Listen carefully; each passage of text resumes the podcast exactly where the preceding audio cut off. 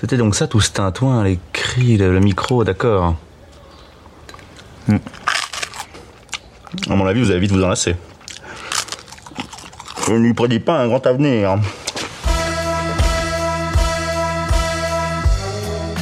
Salut tout le monde, je m'appelle Robin et je suis très heureux de vous accueillir au micro pour ce 19e épisode du balado Une invention sans avenir, le podcast euh, qui, comme tous les mois de mai, n'est pas à Cannes, mais vous parle quand même de cinéma, de politique et bien plus encore.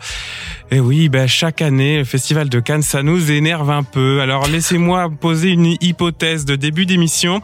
Les gens de gauche diront que c'est un épisode vraiment vénère et super engagé. Les gens de droite diront que c'est parce qu'on a le seum de pas avoir des accréditations. C'est vrai. C'est à quoi je réponds quand même que personne d'entre nous n'a cherché à avoir d'accréditation à ma connaissance en tout cas.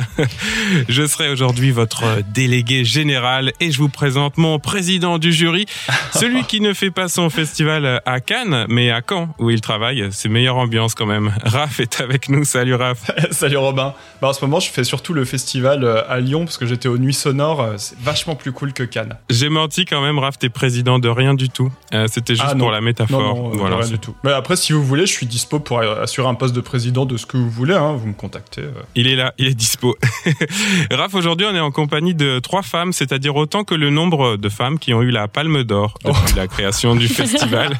Et encore, si on compte Jane Campion ex aequo et Agnès Varda Palme d'honneur, voilà, c'est pour euh, brosser le Ah, tableau. du coup, je suis en train de me demander qui est qui dans les trois. Tout le monde veut être Varda. De la chaîne YouTube Vidéodrome, salut Sarah. Salut, Et comment vas-tu Sarah? Bah très bien, très contente euh, d'être de retour. Eh ben oui, de retour. Moi, je suis très content de, que tu sois là parce que, euh, ben en fait, la, la première fois que t'es venu, moi, j'étais pas là. Moi, j'avais, j'étais en, en garde d'enfant. Fait que voilà, ça y est, on est ensemble réunis pour une émission. Ça fait très plaisir. Ça fait très plaisir. De la chaîne YouTube Cinéma et Politique, inhabituée de l'émission. Clémentine est avec nous. Salut Clémentine. Salut. Comment ça va, Clémentine? Euh, ça va. Après, je dois dire que depuis quelques mois, euh, mon humeur quand même alterne entre colère, euh, euh, déprime, tristesse, mais je garde quand même mon humour parce qu'il y a beaucoup de choses qui se passent politiquement parlant et il y a de quoi être euh, énervé. Voilà. Oui, mais c'est exactement pour ça qu'on t'a invité aujourd'hui, Clémentine. Euh, je divulgage un peu le programme de l'émission. T'as pas de chronique aujourd'hui, mais par contre, t'es venu t'énerver avec nous. hein. C'est un peu ça le principe. je crois que c'était le deal, non? Je t'ai dit, euh, tiens, tu veux venir bitcher sur le festival? T'as dit, ouais, ok, et c'est bon, quoi. Oui. Clémentine est donc avec nous. Et enfin, notre philosophe en résidence est également de retour. Salut Alice. Salut, salut. Comment ça va Alice? Ouais, ça va. Là, il y a une grosse émulation là, avec le Festival de Cannes. Alors, pas du tout par rapport au film, hein. juste par rapport à toutes les casseroles, parce que là, en ce moment, on se partage 15 trucs par jour sur le Discord. Donc, euh, Oui, bien ça. dans l'ambiance. Ouais, on a un peu hésité parce qu'évidemment, bon, bah voilà, on avait déjà fait l'an dernier un épisode un peu sur la cinéphilie pour parler pendant le festival de Cannes pour s'énerver un peu. On s'est dit est-ce que euh, est-ce que ça vaut le coup? Puis voilà, je pense que cet épisode devrait refléter un peu les discussions qu'on a en interne dans le groupe, euh, le channel Discord de préparation de l'émission. En plus poli, quand même. On va essayer, non? Oui, oui. Et puis précisons qu'on a enregistré avant la cérémonie de clôture et avant la fin du festival, donc on n'a pas connaissance du grand twist final de cette année. Il y a certainement eu une grosse coupure de courant. euh, on a Emmanuel Macron a, a renoncé au pouvoir. euh. Thierry Frémaux a démissionné. Toutes les féministes ont quitté la salle au moment de l'annonce de la palme. Voilà. L'écran a brûlé. Bon, en tout cas, on n'est pas au courant de tout. C'est pas super grave. J'imagine que c'est même un peu ça l'un des points de cet épisode, c'est que c'est pas grave.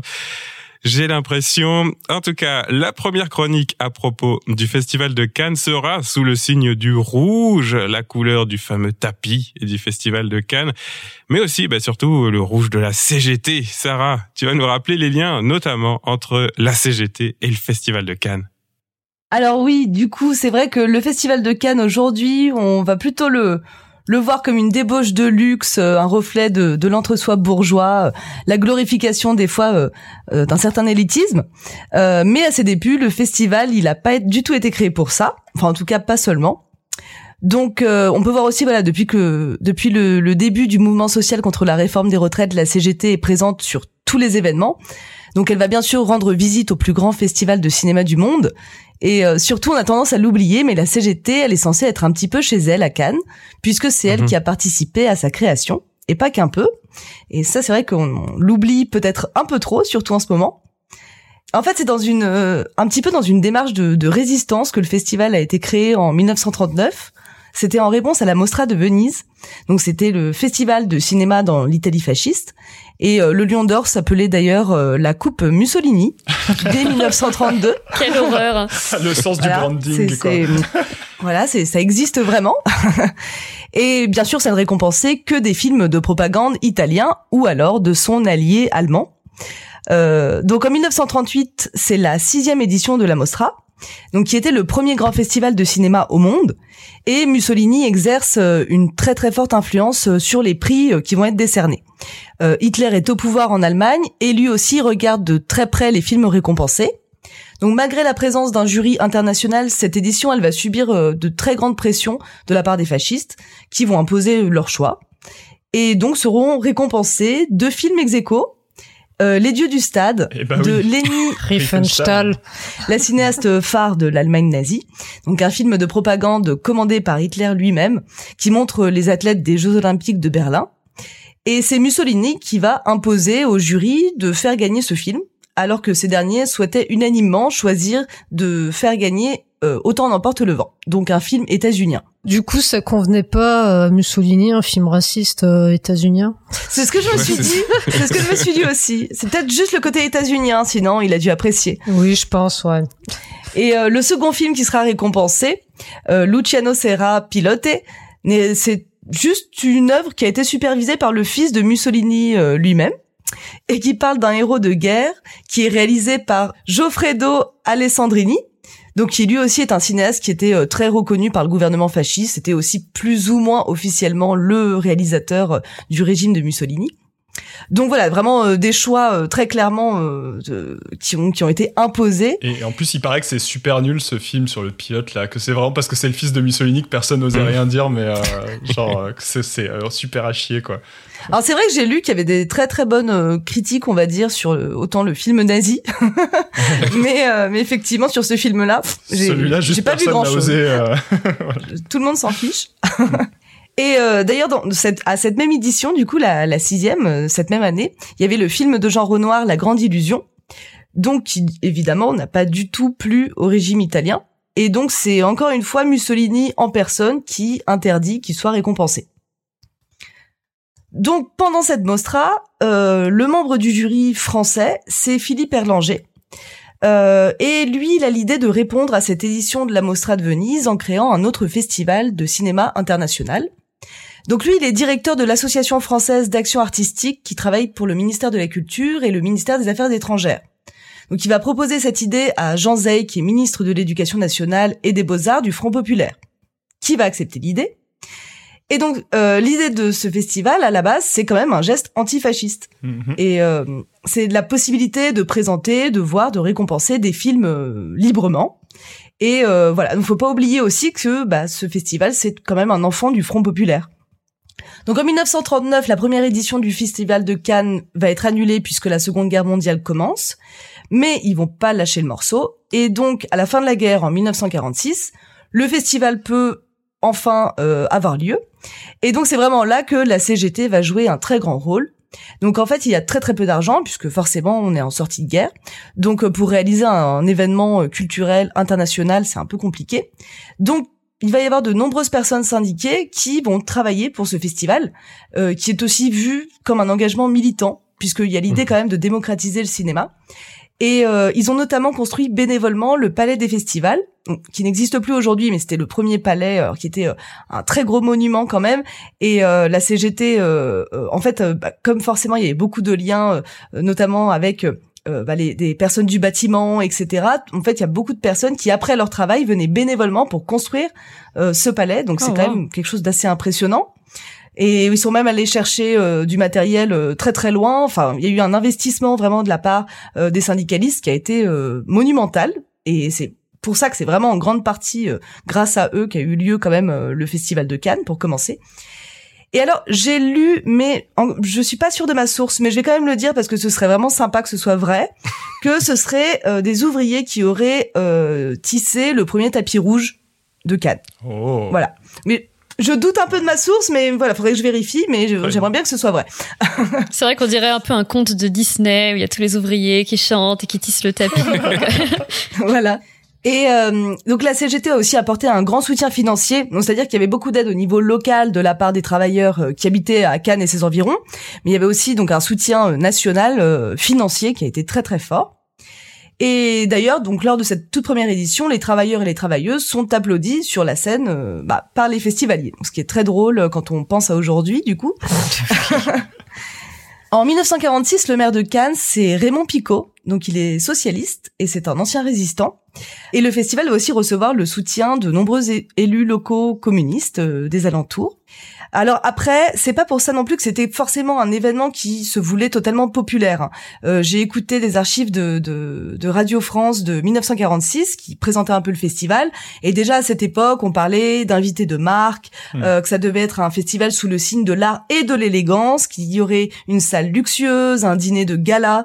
Donc il y avait déjà quand même les prémices un petit peu de, de voilà ce festival finalement un hmm. petit peu réservé à la bourgeoisie. oui oui, c'était pas une ZAD non plus. Euh, Exactement. voilà. Exactement. Mais quand même, effectivement, la CGT euh, se disait, bah, c'était un moment aussi où euh, bah, justement les classes populaires euh, étaient de plus en plus intéressées par le cinéma. Il y allait beaucoup, et la CGT a d'ailleurs financé beaucoup de films, etc. Et a participé à, au fait que bah, voilà les, les ouvriers puissent profiter de, de ce loisir. Mais effectivement, le festival, voilà, il n'est pas non plus à la base. bon, c'était quand même dans l'idée de faire venir des gens du monde entier et qui est quand même un petit peu ce côté starification, etc. Euh, mais du coup, quand même, dans cette première édition, y a, on a le film La bataille du rail de René Clément, mhm. donc qui va gagner la Palme d'Or, donc qui est un film qui parle de la résistance des cheminots contre Vichy. Donc c'était quand même assez symbolique. Et donc voilà, donc c'est vrai que cette toute première édition, euh, la CGT a été euh, vraiment très très importante. D'ailleurs, si elle n'avait pas été là, on n'aurait peut-être jamais eu de festival de Cannes. Et ensuite, c'est vrai qu'on a beaucoup moins entendu parler de, de la CGT dans, dans, les éditions qui ont suivi. Pourtant, elle a toujours été présente. Donc, on a eu bien sûr l'édition de 1968 euh, qui a été annulée car euh, le mouvement social était très très fort et quelques cinéastes soutenaient les revendications des manifestants, des grévistes. Donc là, effectivement, la CGT a à nouveau eu un rôle un petit peu euh, mis en avant par le Festival de Cannes. Et après, dans les années 70 et 80, le festival va devenir plus commercial, moins engagé, et euh, on va commencer à avoir effectivement ce côté un petit peu monde des affaires qu'on connaît aujourd'hui.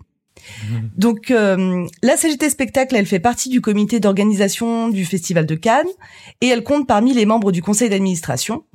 Le syndicat, il a été reconnu fortement par les organisateurs du festival comme cofondateur. Et voilà, donc Cannes est né dans un contexte de conquête sociale, euh, voilà, le, Front populaire, etc. Et pourtant, euh, aujourd'hui, il est vu euh, comme un rendez-vous pour les personnalités du showbiz, un endroit pour faire des affaires, et surtout qui tient à distance toutes les agitations des mouvements sociaux actuels. donc la CGT, elle est aujourd'hui bah, interdite d'approcher le secteur et toutes leurs actions sont condamnées. Euh, si ça vous intéresse d'aller creuser un petit peu plus sur le sujet de du lien entre la CGT, le Festival de Cannes et tout ça, euh, il y a un livre, alors donc que je n'ai pas lu, mais j'ai quand même euh, pour faire cette chronique beaucoup puisé dedans, qui s'appelle L'écran rouge, syndicalisme et cinéma de Gabin à Belmondo de Tanguy Perron qui, qui a l'air très intéressant. Mm. Et puis il y a un film, alors que moi j'ai vu il y a un petit moment, mais qui m'a fait penser, euh, j'y ai pensé en faisant la chronique, un film documentaire qui s'appelle PC, le parti du cinéma, qui rappelle aussi quand même euh, le rôle de la gauche, du Front populaire, du Parti communiste, euh, voilà, au, moment de la promotion, on va dire, des films, du cinéma, de l'accès au cinéma. Voilà. Eh ben merci, ça remet un peu le débat dans le bon sens là. Je pense qu'il y a beaucoup de monde qui, à qui euh, il serait bon de rappeler que la création du festival, comme tu le disais, c'était littéralement un geste antifasciste. Ouais, tu, tu rappelais quand même, en ce moment là, les manifs sont interdites, enfin, les rassemblements autres que le festival sont interdits euh, à Cannes par arrêté préfectoral. Euh. C'est vrai que ça fait un petit moment quand même que que le festival de Cannes, effectivement, ils vont jouer l'engagement sur l'écran, avec des films plutôt engagés, etc. Mais il faut pas faire de vagues, il faut pas trop déranger. Effectivement, c'est assez terrible que la CGT soit euh, clairement à l'origine de ce projet-là et aujourd'hui qu'elle ait plus le droit de qu'on lui qu'on lui cloue le bec, qu'on l'empêche de, de s'exprimer et de, de faire de véritables actions, de mener de véritablement euh, voilà des, des grèves, des manifestations, etc. Euh, parce que voilà maintenant euh, effectivement c'est plutôt bah, le côté business qui compte dans le festival et et c'est terrible parce que oui effectivement à la base c'était quand même quelque chose d'un petit peu peut-être pas révolutionnaire, mais disons en tout cas qui, voilà, comme on disait, antifasciste et qui avait un, un but qui était quand même un petit peu plus noble que celui d'aujourd'hui. Et à l'heure où on enregistre, là, il y a quelques heures, la CGT a réussi à faire couper le gaz dans un quartier de Cannes euh, qui a touché du coup plusieurs hôtels et euh, restaurants et lieux de sortie un peu euh, annexes du festival. Alors je sais pas, être contraint de, de, faire du sabotage sur un truc que tu as toi-même créé 70 ans avant ou même plus que ça, ça c'est ça peut triste, mais bon, du coup, on leur souhaite vraiment de, de continuer. Hein. On sait pas comment ça s'est fini. Ouais, en plus, on peut suspecter que c'est certainement du sabotage un peu, euh, je sais pas, limite autorisé, enfin qu'ils ont peut-être négocié un peu euh, ce qu'ils ont le droit de mm. faire, parce que quand même au départ le projet c'était plutôt de, de couper l'électricité pendant les projections, donc euh, je sais pas, ça se trouve ils ont coupé le gaz dans des restos qui ont des plaques à induction, je suis pas sûr que ça ait changé ça, si vous avez des infos, si vous êtes vous-même un saboteur ou une saboteuse de la CGT, on est preneur de connaître les, les dossiers. ou un patron de grand restaurant complètement en accord avec tout ça. si vous êtes vous-même la personne qui a payé la CGT pour que ça soit pas trop grave, dites-le nous. Et si l'électricité a bel et bien été coupée euh, pendant euh, la cérémonie de clôture et qu'on le sait pas encore à l'heure où on enregistre, on s'excuse la CGT spectacle. bravo dans ce cas-là. Ouais, bravo. Dans le doute, bravo. Et Raph, toi qui as beaucoup bossé sur 68 euh, et tout ça, ça te dit quelque chose un peu le mouvement qui, a, qui va jusqu'à l'annulation du festival, alors que quand même mai 68, ça part aussi en partie de cinéastes. Ouais ouais c'est vrai. Bah en fait ça part euh, ça part pas mal d'ouvriers et ensuite c'est vrai que ça a entraîné derrière eux bah oui des acteurs du monde de la culture. Et euh, moi j'aime bien parce que chaque année, t'as le festival de Cannes et t'as des gens qui rappellent en, euh, le, sur Twitter en mettant des vidéos de Godard, Truffaut et Polanski à l'époque, hein, d'ailleurs, mhm. avant ces casseroles, qui sont qui sont là à la tribune en train de alpaguer le public du festival, qui se font huer et tout en disant ah c'est tellement beau cette séquence, alors que évidemment on reverrait jamais un truc pareil. Mais euh, bon, ouais, c'est marrant parce que c'est vrai que c'était en fait le truc qu'il fallait faire arrêter pour que ce soit symboliquement intéressant en 68. En fait, euh, on aurait pu, très bien pu se passer de faire des manifs à Cannes, mais comme il y avait Cannes pendant les manifs, ben, c'était impensable de mmh. de pas euh, perturber le festival. Et là, c'est un petit peu ce qui se passe aujourd'hui aussi, quoi. On, espère très fort que que ça que ça soit perturbé parce que c'est impensable de continuer à faire comme si de rien n'était dans un pays euh, à feu et à sang. Bah c'est c'est ce que dit Godard dans dans les vidéos. Il dit on a une semaine de retard voilà les ouvriers, les étudiants, tout le monde s'est déjà mis en grève et nous on peut pas continuer quoi. Enfin il y a vraiment cette idée de on est en retard. Là mhm. actuellement, bon, il y a même cette idée n'a pas l'air de traverser les esprits, mais bon. Est-ce que du coup, c'est que là, les gens qui sont invités, ils sont moins engagés que euh, les Godard à l'époque, ou, alors est-ce que c'est vraiment une espèce d'autocensure qui fait que le max que tu puisses faire, c'est porter un petit pin sur ta robe euh, de luxe pour euh, protester? Mais là, pour l'instant, on voit pas grand-chose. Il y a pas de discours, il y a personne qui prend la parole, qui hack un peu le truc. Oui, moi je m'attendais effectivement à ce qu'il y ait au moins une petite action de la part d'une personnalité déjà bien en place, qui prend pas trop de risques, euh, qui se dit bon je vais faire un petit coup sur le tapis rouge, voilà sortir une petite affiche quoi, enfin vraiment pas quelque chose qui va détruire sa carrière. Enfin encore une fois voilà de même pas d'une d'une jeune première, mais voilà, quelqu'un de, déjà en place. Mais justement, on, on se doute bien aussi qu'aujourd'hui, bah, la plupart des personnes quand même qui, qui marchent sur le tapis rouge euh, font quand même partie, bah voilà, de cette bourgeoisie, de ce monde-là. Et même s'il y a certainement peut-être quelques résistants, je pense qu'ils ont pas trop intérêt à l'ouvrir. Et c'est vrai que c'est c'est assez désespérant. Bah, le truc aussi, alors bon, moi je connais mal l'histoire du, du festival de Cannes, mais je veux dire, euh, j'ai l'impression qu'à partir des années 80-90, c'est vraiment devenu une espèce de Enfin, c'est pas juste du cinéma, c'est comme t'as dit, c'est aussi lié au milieu des affaires. Donc du coup, enfin, comment dire, tout est tellement intriqué. Je pense c'est vraiment très difficile de mettre euh, un caillou dans la chaussure. Peut-être qu'auparavant c'était plus, enfin, le festival était plus petit. Euh, enfin, c'était moins, euh, comment dire, tu te compromettais moins, quoi, aussi. Et puis Sarah, t'as dit le bon truc, c'est que t'as trop à perdre en faisant ça. Et c'est vrai que à l'époque, les- celui qu'on voit le plus parler sur les vidéos, en fait, c'est Godard. Les autres, ils sont un peu derrière, ils soutiennent, mais bon, ils se Mm. mouillent pas trop trop. Et Godard, à ce moment-là, bah, en fait, il a prévu de passer des années sans faire un seul film financé par l'industrie, parce qu'il s'en fout et qu'il va faire des trucs à la con avec ses potes marxistes dans la campagne italienne.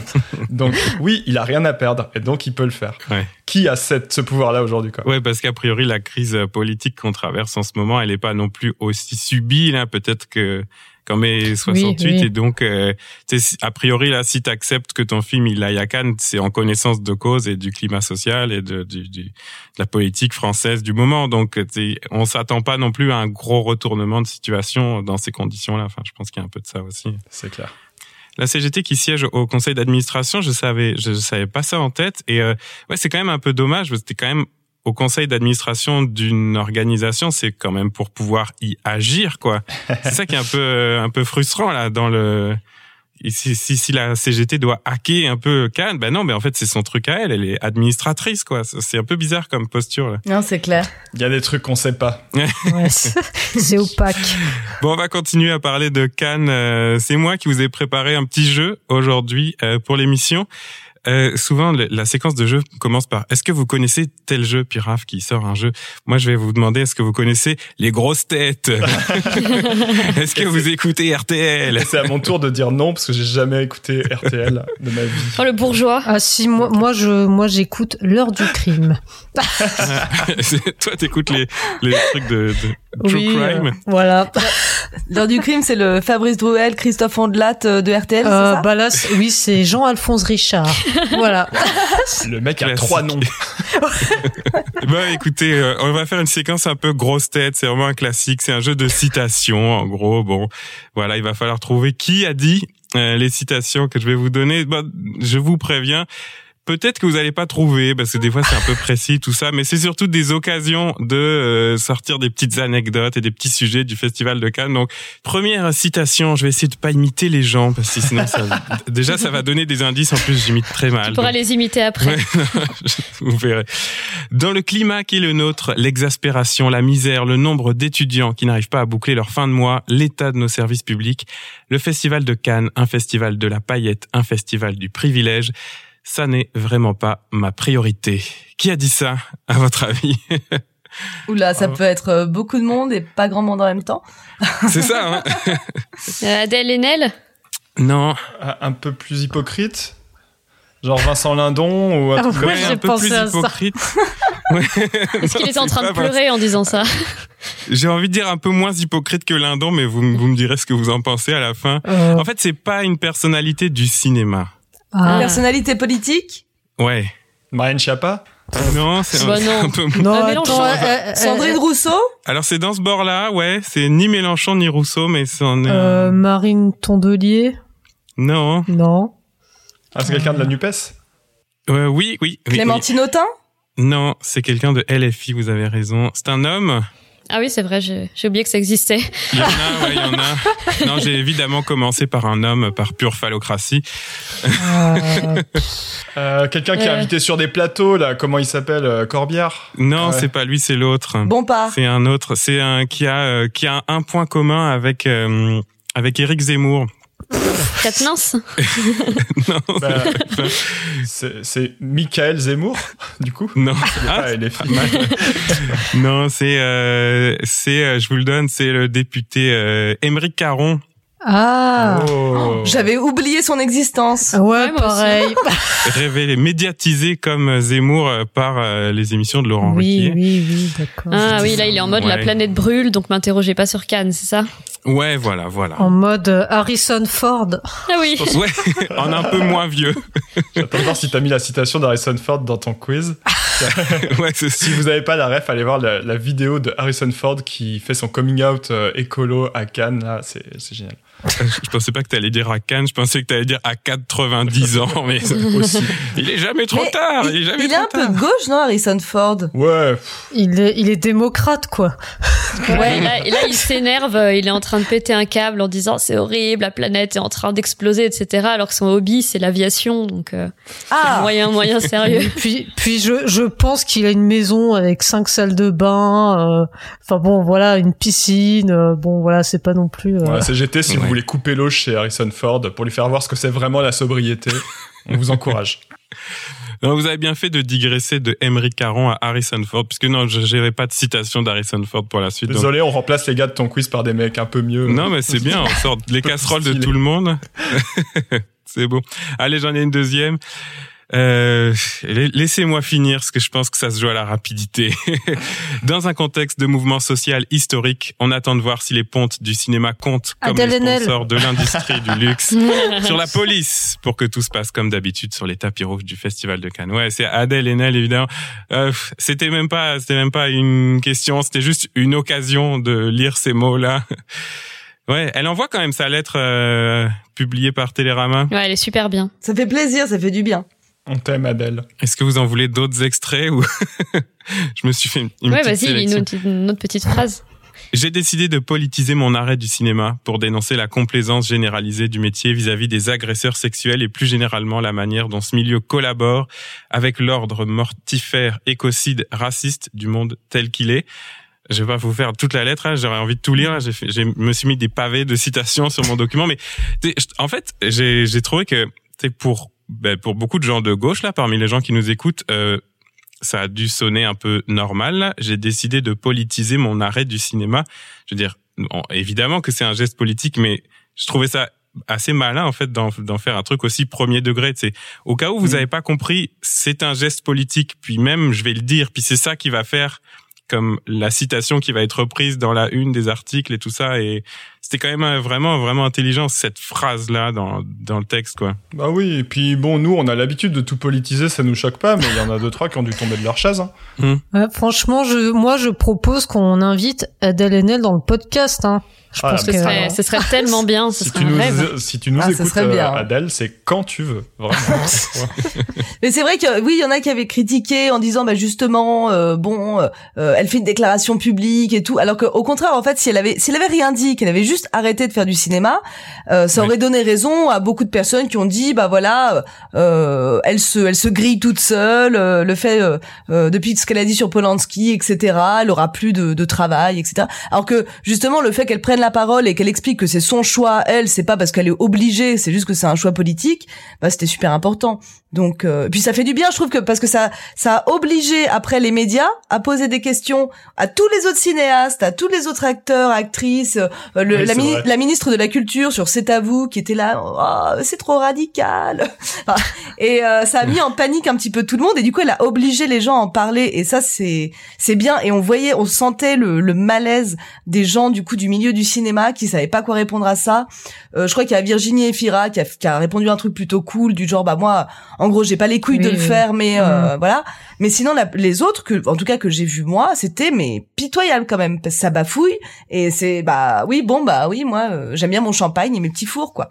Donc euh, Bah ouais, c'est de la bonne manœuvre politique, ça. Elle a réussi à mettre son sujet à l'agenda et à forcer tout le monde à en parler. Et je trouve ça dingue que les gens aient pas pensé à préparer un minimum une réponse. C'est évident qu'on allait leur poser ce genre de questions. c'est vrai, ouais. Les mecs ont vraiment pas fait le taf. Bah ouais, merci à Adèle Haenel et puis euh, bah, quand tu veux dans le podcast évidemment.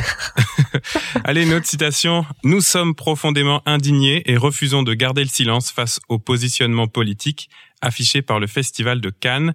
Nous refusons d'être associés aux décisions prises ces dernières semaines. D'être associé aux décisions, c'est quelqu'un qui collabore avec le festival, du coup? Euh, bah oui et non. C'est pas la Euh, lettre euh, ouverte là des actrices qui est, en, qui est sortie après en soutien du coup à la Ah, lettre de oui. Adèle Haenel? Ouais, c'est exactement ça. Oui, mais c'était derrière un paywall, donc moi j'ai jamais pu la lire cette lettre. moi non plus. Moi, je l'ai, euh, j'ai utilisé des, des, des accès universitaires, je pense, Ah. pour accéder aux, aux articles. Bah, je trouve comme une tribune, il pourrait la mettre. euh, Bah, Enfin, D'autant bon. que c'est pas eux qui l'ont écrite, en fait. Oui, voilà, Donc, donc euh, bon. peut-être vous pouvez faire payer que les articles de vos journalistes. mm. C'est Ouais. clair. Vous aviez le choix. Effectivement, je prends ta réponse, Alice. C'est la tribune signée par 123 acteurs et actrices le 17 mai 2023. Vous aviez quand même donc 123 euh, noms à citer, hein, pas d'excuses. J'en donne quand même quelques-uns et quelques-unes, surtout Noé Habitat, Laure Calamy, Florence Loireca, Evaina Giocante, Romane Boranger, Anna Mouglalis et quelques gars d'ailleurs parmi la liste euh, on trouve notamment Bastien Bouillon, qui était euh, acteur de La Nuit du 12, un film Mhm. dont on Ah a oui. déjà parlé ici. La nuit du 12, c'était l'argument de la ministre de la Culture qui disait, euh, donc quand, quand Adèle Haenel, euh, justement, euh, quand on lui a demandé de réagir au départ d'Adèle Haenel du cinéma, la ministre de la Culture donc répondait que c'était un peu radical. Elle disait, c'est quand même dommage, hein, parce que on a quand même des films comme La nuit du 12. C'était, c'était genre alors, le- Si un futur podcast sur la police est prévu, moi je vous fais une chronique qui défonce le film. hein. Donc voilà. Ça fait des. Alice l'a aimé, je pense. Oh là là, non mais attends, du- on est envie. obligé de le faire ça du fait coup là. envie. Merde. Du clash. Clash. Ah, J'ai très envie de savoir ça. Non, non, mais mais vraiment, je voilà, j'étais très énervé en sortant du film, hein, vraiment. Alors, on spoil pas, mais on, on fera un épisode pas, ouais. sur la police euh, bientôt. Clémentine, tu pourras déverser toute ta haine. Voilà. Dans une nouvelle version du podcast, il y aura Adèle Haenel et du Clash. Ça va être trop bien. Allez, autre citation. Je pense que le génie, c'est de faire un chef-d'œuvre, mais en étant quelqu'un de bon, de bienveillant, à l'écoute. Et ces qualités n'empêchent en rien de créer du sublime. Au contraire, ceux qui ont un certain pouvoir ont la responsabilité de faire en sorte que les gens autour d'eux se sentent bien. Aucune œuvre ne justifie que l'on brise des gens. Oh là là. Oh waouh. Alors, je, vais, je vais dire au pif euh, Léa Seydoux par rapport à qui Non. Non. Est-ce Bon. que c'est c'est quelqu'un qui non. connaît le pouvoir de briser des gens? C'est quelqu'un qui est cinéaste? Ah, C'est quelqu'un qui est cinéaste, ouais, Euh, Qui ça peut être?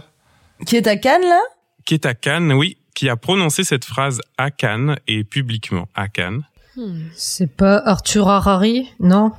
Non, non. Je vais vous donner un indice avec une deuxième euh, citation euh, qui est pas du même moment, mais qui est de la même personne.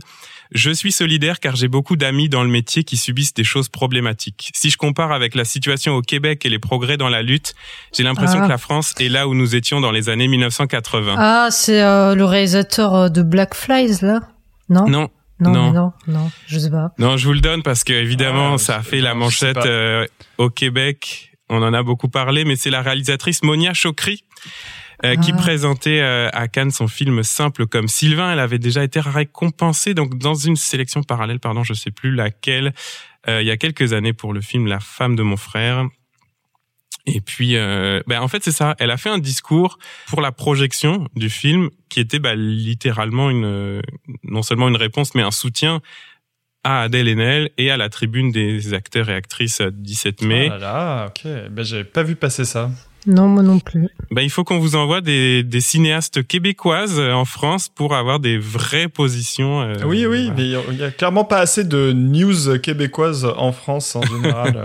J'ai hâte de le voir ce film, même si je suis un petit peu partagé d'emblée parce que sur le pitch c'est quand même l'histoire d'une prof de philo qui tombe amoureuse d'un mec qui fait, d'un, qui travaille dans le bâtiment. C'est c'est toujours Ah. un peu dangereux vous, en- ce genre de. Ouais. Mais bon, elle avait montré quand même Ouais, avec. Les profs de philo, ça va. hein. Allez, euh, dans une autre ambiance. Qui a dit je m'en fous un peu? Ah, bah c'est Thierry Thierry Frémaux. Thierry Frémaux. Bien sûr. Évidemment, Ouais, là. Je me suis dit que je faisais simple. Donc Thierry Frémaux, c'est le pour ceux- celles et ceux qui connaissent pas, je sais pas, dans ceux qui nous écoutent, euh, Vas-y, vas-y. c'est le donc le délégué général du Festival de Cannes, c'est ça son, Oui. son titre Ouais. officiel, hein, et euh, Ouais. en grande partie responsable, même s'il n'est pas tout seul tout seul, de la sélection officielle. Donc un, un homme, euh, un des- le- l'homme le, plus puissant du, du Festival de Cannes, je pense on peut le dire. Mhm. Et nous, à Lyon, on le connaît bien parce que c'est aussi le, le président de l'Institut Lumière. euh, C'est euh, c'est celui qui s'occupe du Festival Lumière à Lyon. Donc c'est quelqu'un que dont on entend des choses et avec qui on a Ouais. des des contacts de temps en temps depuis longtemps. Indirect. Mais qui n'est ouais. pas invité dans le podcast. Ah non. Vous en Mhm. déduisez ce que vous voulez. Donc il a dit je m'en fous un peu, euh, remise en contexte, même si vous l'aurez probablement compris, à propos de, de- du procès et de l'affaire avec des guillemets euh, des violences en fait euh, perpétrées par euh, Johnny Depp envers Amber Heard. Il a dit je m'en fous un peu. Il a essayé de faire croire qu'il n'était pas au courant d'ailleurs. C'était pitoyable. C'est vrai. Et Laura Adler qui était sur le plateau de l'émission. Je lui ai dit Ouais, alors ouais. Thierry, quand même, tu peux pas dire ça. Ah, tu imites tellement bien Laura Adler. Ouais. Mais c'est fou parce que j'ai revu ce morceau de, de discussion là et en fait elle lui ferme sa bouche à chaque fois qu'il parle et il continue de parler quand même. C'est-à-dire qu'elle se fait bâcher, elle lui répond à chaque fois et il continue de parler. C'est vraiment bon. En tout cas, sur les réseaux sociaux, les gens lui sont bien tombés dessus, quoi. J'ai envie de dire, euh, bon. C'est le karma. Bah, a Dire raison. que t'es pas au courant que euh, Oui, il était non, en mais- procès Johnny Depp pour violence conjugale, c'est quand même gonflé quoi. Oui, alors que le mec, il est euh, ouais directeur euh, délégué pardon général du festival. Bon voilà, enfin. Ouais, Ouais, ouais. Encore une fois, un mec qui a pas taffé euh, le fait d'aller dans les médias et de préparer sa réponse quoi. Clairement. Ah, c'est incroyable, incroyable. Et le mensonge, enfin, Et cette petite citation, le je m'en fous un peu, c'est vraiment un truc qui lui échappe en plus. Vous irez revoir le truc. Oui, parce qu'il se rattrape, il comprend qu'il peut pas dire qu'il est pas vraiment au courant, donc il sort ça, et puis il se dit Mm. peut-être qu'il a l'air un peu cool en disant ça de cette manière-là. Enfin, c'est vraiment Ouais. pitoyable. Ouais, je pense aussi, il s'est cru edgy. Oui, c'est Ouais. ça. Tout le monde se croit edgy. c'est clair. Bon, en tout cas, vous l'avez reconnu très vite. hein, Bravo. Allez, une autre petite citation là encore. C'est peut-être un peu plus niché, mais je trouve qu'il y avait une belle histoire. Alors, on va parler de ça. Le festival, je connaissais de nom. En faisant des recherches, j'ai appris que c'était le quatrième événement le plus médiatisé au monde. Et là, je me suis dit que ce serait une belle expérience. je la trouve très mignonne. Ça fait influenceur ou euh, quelqu'un qui, qui, est bien perché en tout cas. Il y a un côté top chef. euh, J'aimais bien une belle expérience. Euh, c'est ça. non, c'est pas, c'est la frite. Squeezie. Je pas Enjoy Phoenix, non. Non. Non, non, elle est, elle est, plein de fois. Ah, Ouais, ouais, sais ouais. pas. Je pense. Elle doit avoir ses entrées, elle qui est lyonnaise. Bref, je veux pas présumer de son carnet d'adresses. Non, je vous raconte l'histoire parce que vous allez peut-être pas savoir. Il s'appelle Ismaël Aboul et j'ai trouvé ça dans un article de La Voix du Nord. Oui, c'est chez moi. Je lis encore un peu La Voix du Nord de temps en temps depuis le Québec. en fait, il a gagné un concours de court métrage qui s'appelle Moteur et qui est pour les jeunes de 12 à 22 ans, qui est porté par une association qui s'appelle comme ça Moteur. Et, euh, et donc son court métrage de 1 minute 30 va être diffusé à Cannes. Stylé. Et il fallait donc, euh, c'était un, un truc à contrainte, il fallait brosser le portrait d'une personne inspirante en 1 minute 30 maximum et filmer avec un smartphone. Et il a consacré son film, je l'ai regardé, hein, c'est évidemment 1 minute 30, ça, ça va vite, donc je vous le conseille. Il a consacré son film à Asifa Lahore, qui est la première drag queen musulmane du Royaume-Uni et qui est un militant pour les droits des homosexuels là-bas. Donc, euh, ben... Il y a des films engagés à Cannes, peut-être qu'ils durent une minute trente, mais c'est déjà pas mal.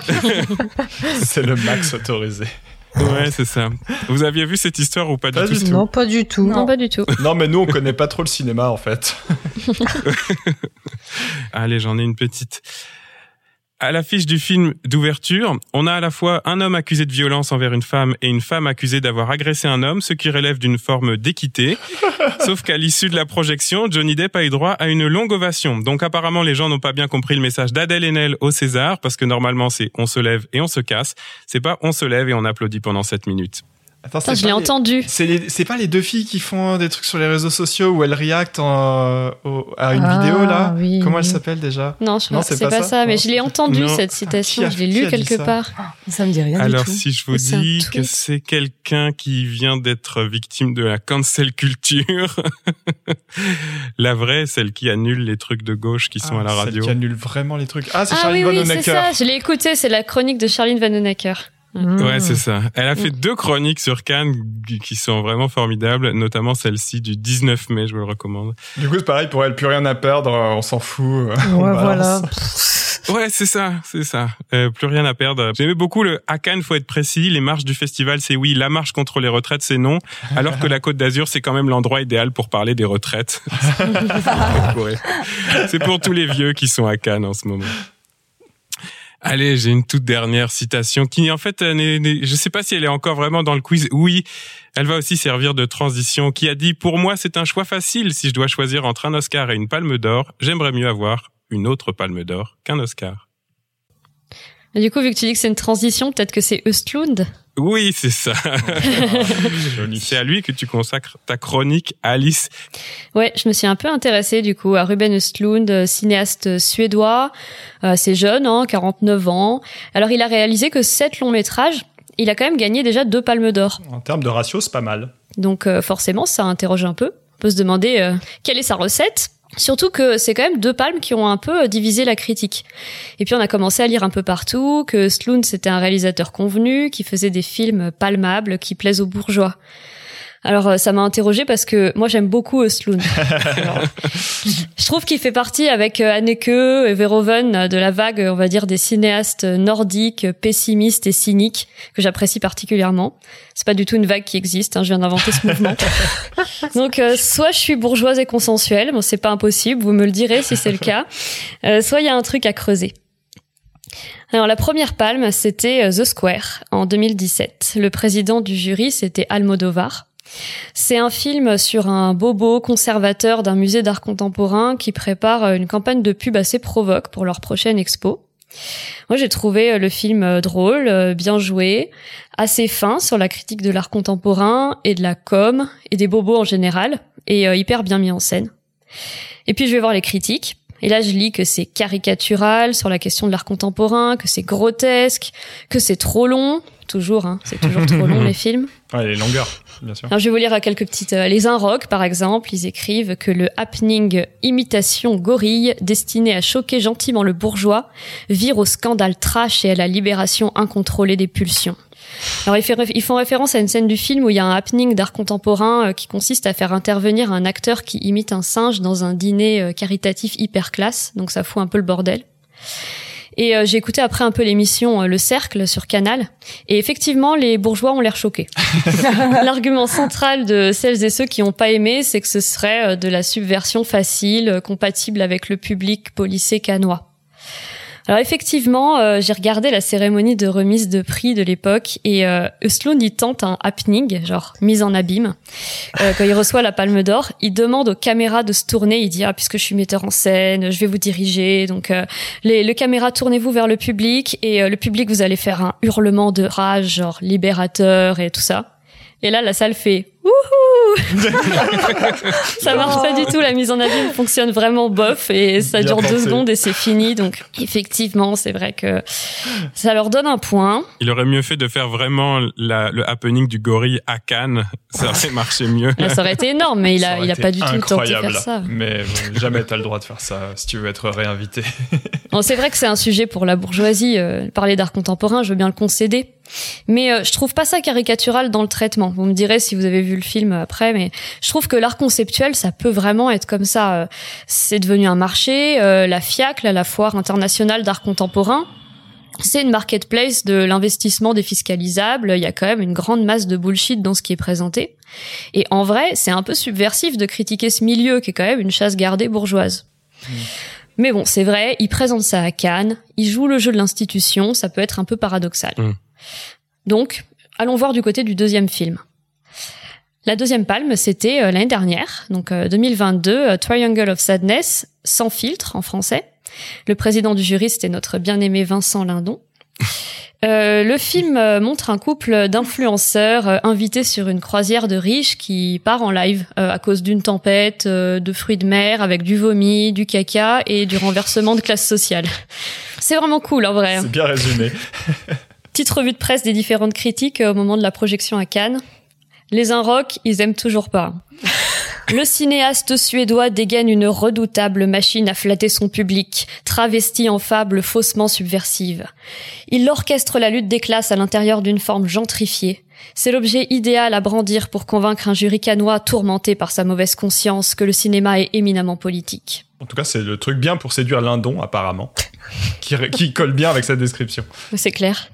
Sloan n'a pas pris acte du fait que la subversion telle qu'il l'entend est elle-même une valeur galvaudée, inopérante et publicitaire. Une autre manière de flatter les bourgeois. Donc là, vraiment, euh, critique euh, mmh. assassine. Alors Libé n'aime pas non plus, hein, pas beaucoup. Euh, ils écrivent lorsque les premiers mots qu'Oslund a tenu à prononcer au moment de recevoir sa seconde palme furent ceux de créer du thought-provoking content, on sentait que c'était fini. Donc effectivement, il a dit ça. Il a dit qu'il avait voulu faire un film qui euh, invitait les gens à réfléchir, et ça a l'air de vachement avoir énervé ce journaliste qui doit trouver ça euh, hyper pédant. et alors en plus de ça, euh, donc ce critique, c'est un certain euh, Luc Chessel. Je sais pas si vous avez déjà entendu parler de cette personne. Non. J'ai l'impression qu'il a absolument rien compris au film. Il trouve que la fin du film est anti-féministe. Et il trouve que le film globalement est anti-politique parce que il dit que ça renvoie dos à dos les idéologies marxistes et capitalistes dans une forme de relativisme mou.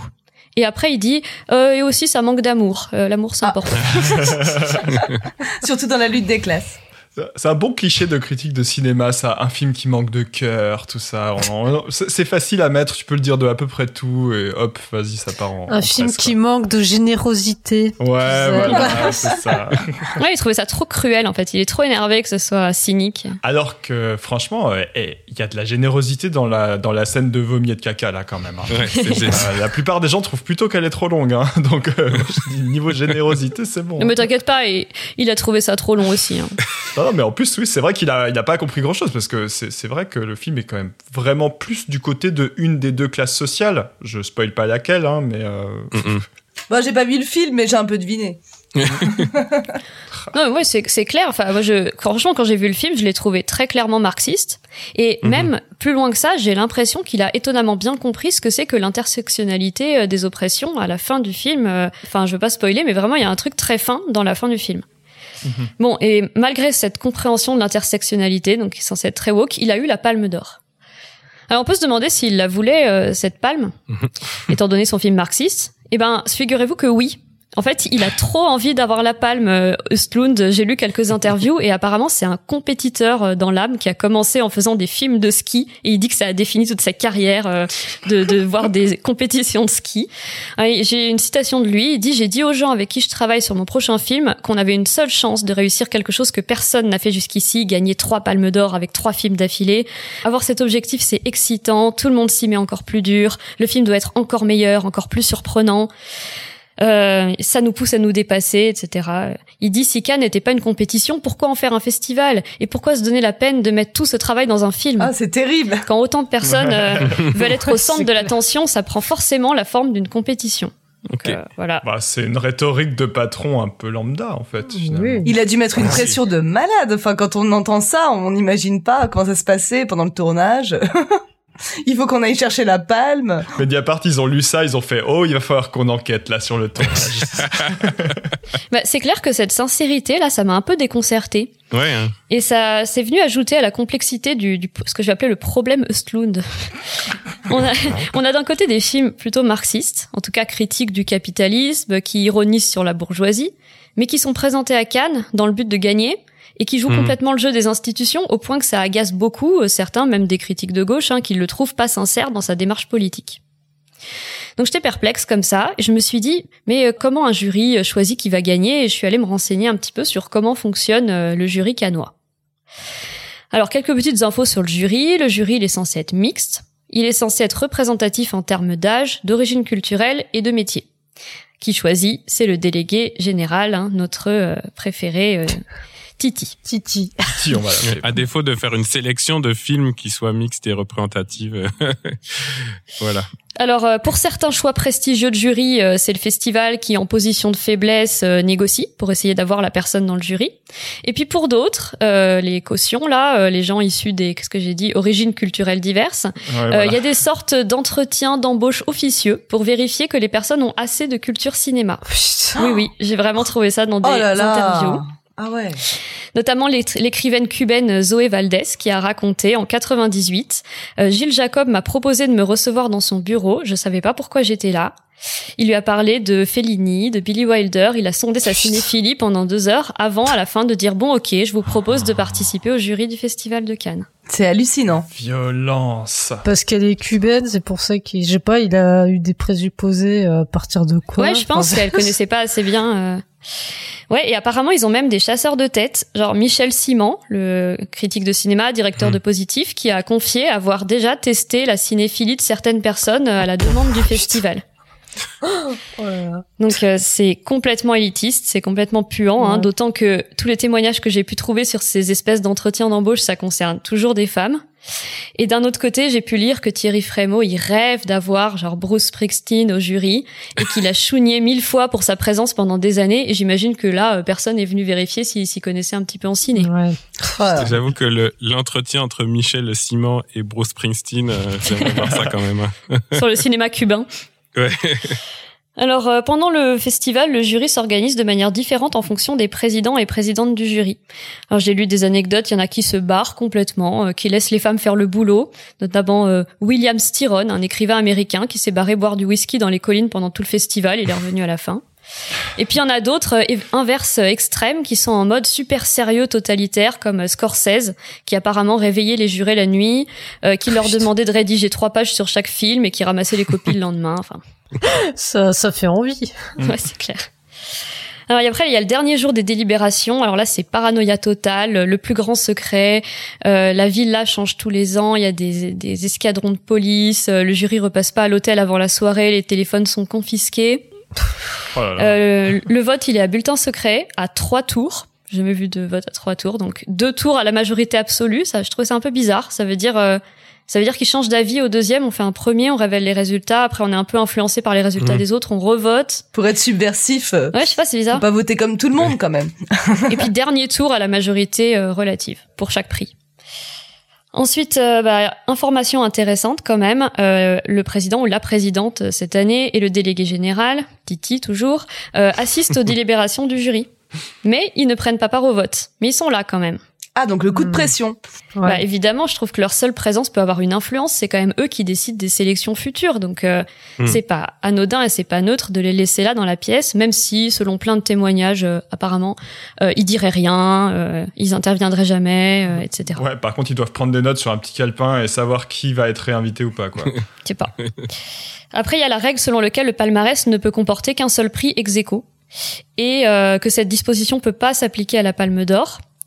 Et aussi le fait qu'un même, un même film ne peut pas recevoir plusieurs prix du palmarès. Ça, c'est quand même Mm. assez spécifique euh, à Cannes.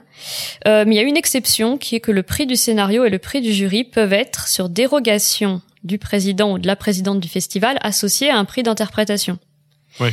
Donc là, ça veut dire quand même que la direction du festival intervient à un moment. C'est-à-dire que là, ils vont pouvoir donner une dérogation. On peut se demander sur quels critères. Et pourquoi ils diraient oui, pourquoi ils diraient non. Donc je trouve que le glissement, il est facile. Ils sont là, ils ont leur mot à dire sur un truc, à un moment. Donc difficile de penser qu'ils disent vraiment rien. Enfin, c'est possible, mais... Ouais. Bon, en tout cas, c'est pas un fonctionnement très démocratique. Je pense que vous êtes d'accord. C'est clair. Ah bah ils votent, ils votent, ça suffit pas Ils votent, ouais. Mais je suis sûre que si on leur posait la question, ils diraient qu'ils sont des grands démocrates.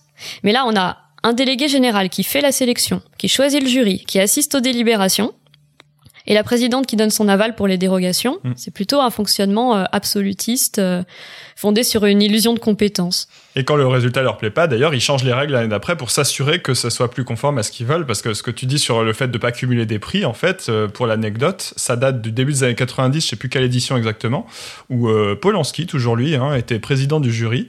Et il avait décidé que Barton Fink des frères Cohen, c'était le film qui allait tout gagner parce qu'il l'avait adoré et qu'il aimait pas le reste. Et du coup, ils lui ont mis euh, trois ou quatre prix, je sais plus. Et derrière, le festival a fait Oula, non, mais attendez, nous, on veut pas. Donc là, on lui a laissé les mains libres pour pas faire de scandale, mais la prochaine année, on, a- on introduit des nouvelles règles pour interdire ce genre de choses. Donc en fait, Mhm. oui, c'est démocrate, sauf quand ça nous plaît pas, quoi. Hmm.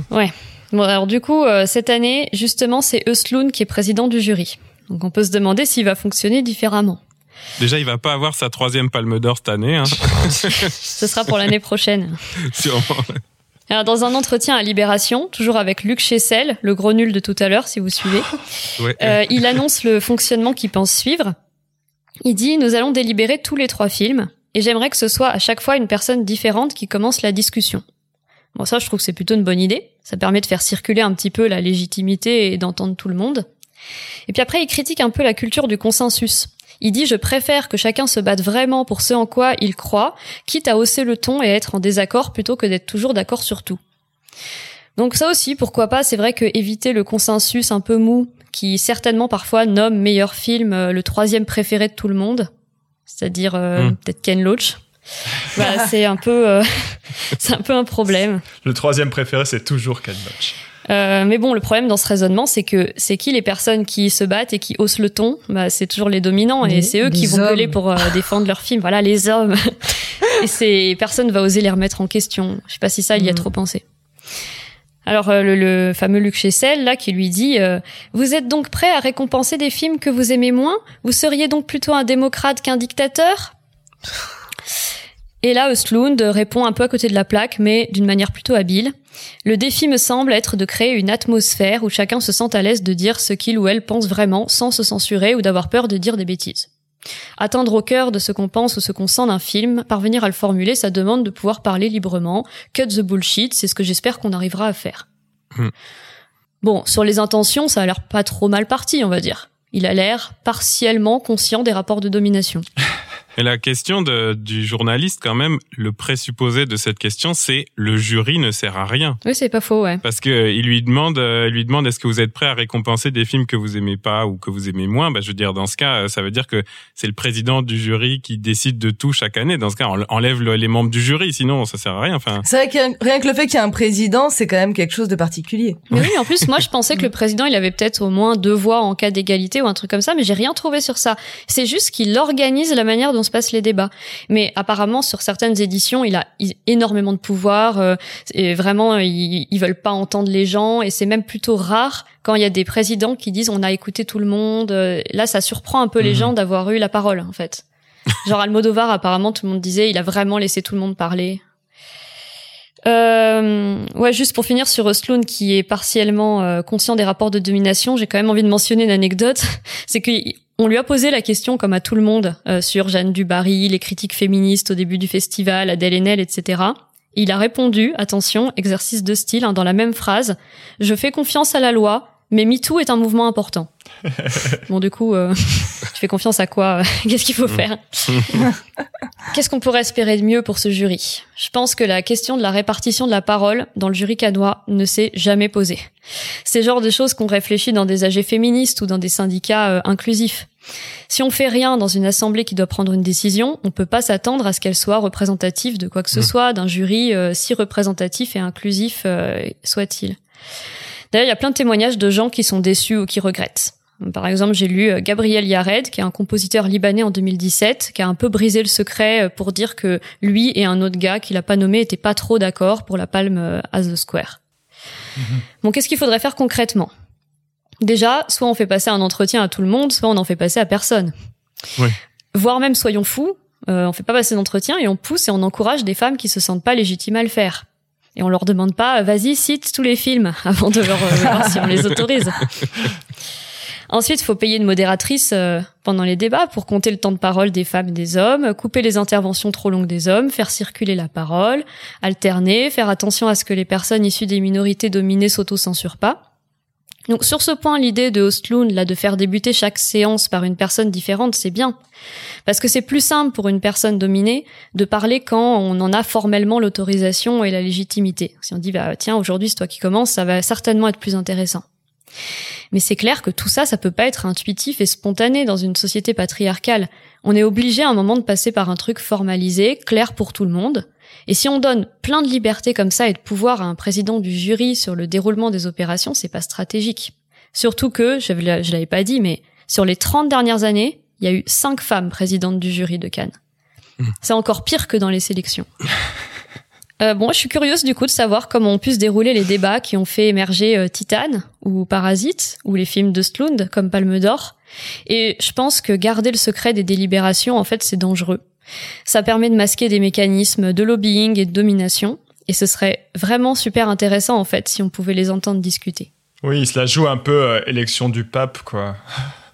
Genre, il s'enferme dans un manoir pendant trois semaines et euh, au bout d'un moment, t'as un signe divin et hop, c'est bon, tu sors. Je sais pas si vous avez d'autres idées de ce qu'on pourrait faire euh, bah, pour euh, essayer d'avoir un jury un peu plus intéressant, un fonctionnement qui marcherait mieux. Euh, Moi, je trouve qu'il faudrait carrément euh, ne pas faire de palmarès. Hein. Enfin, c'est- Ouais.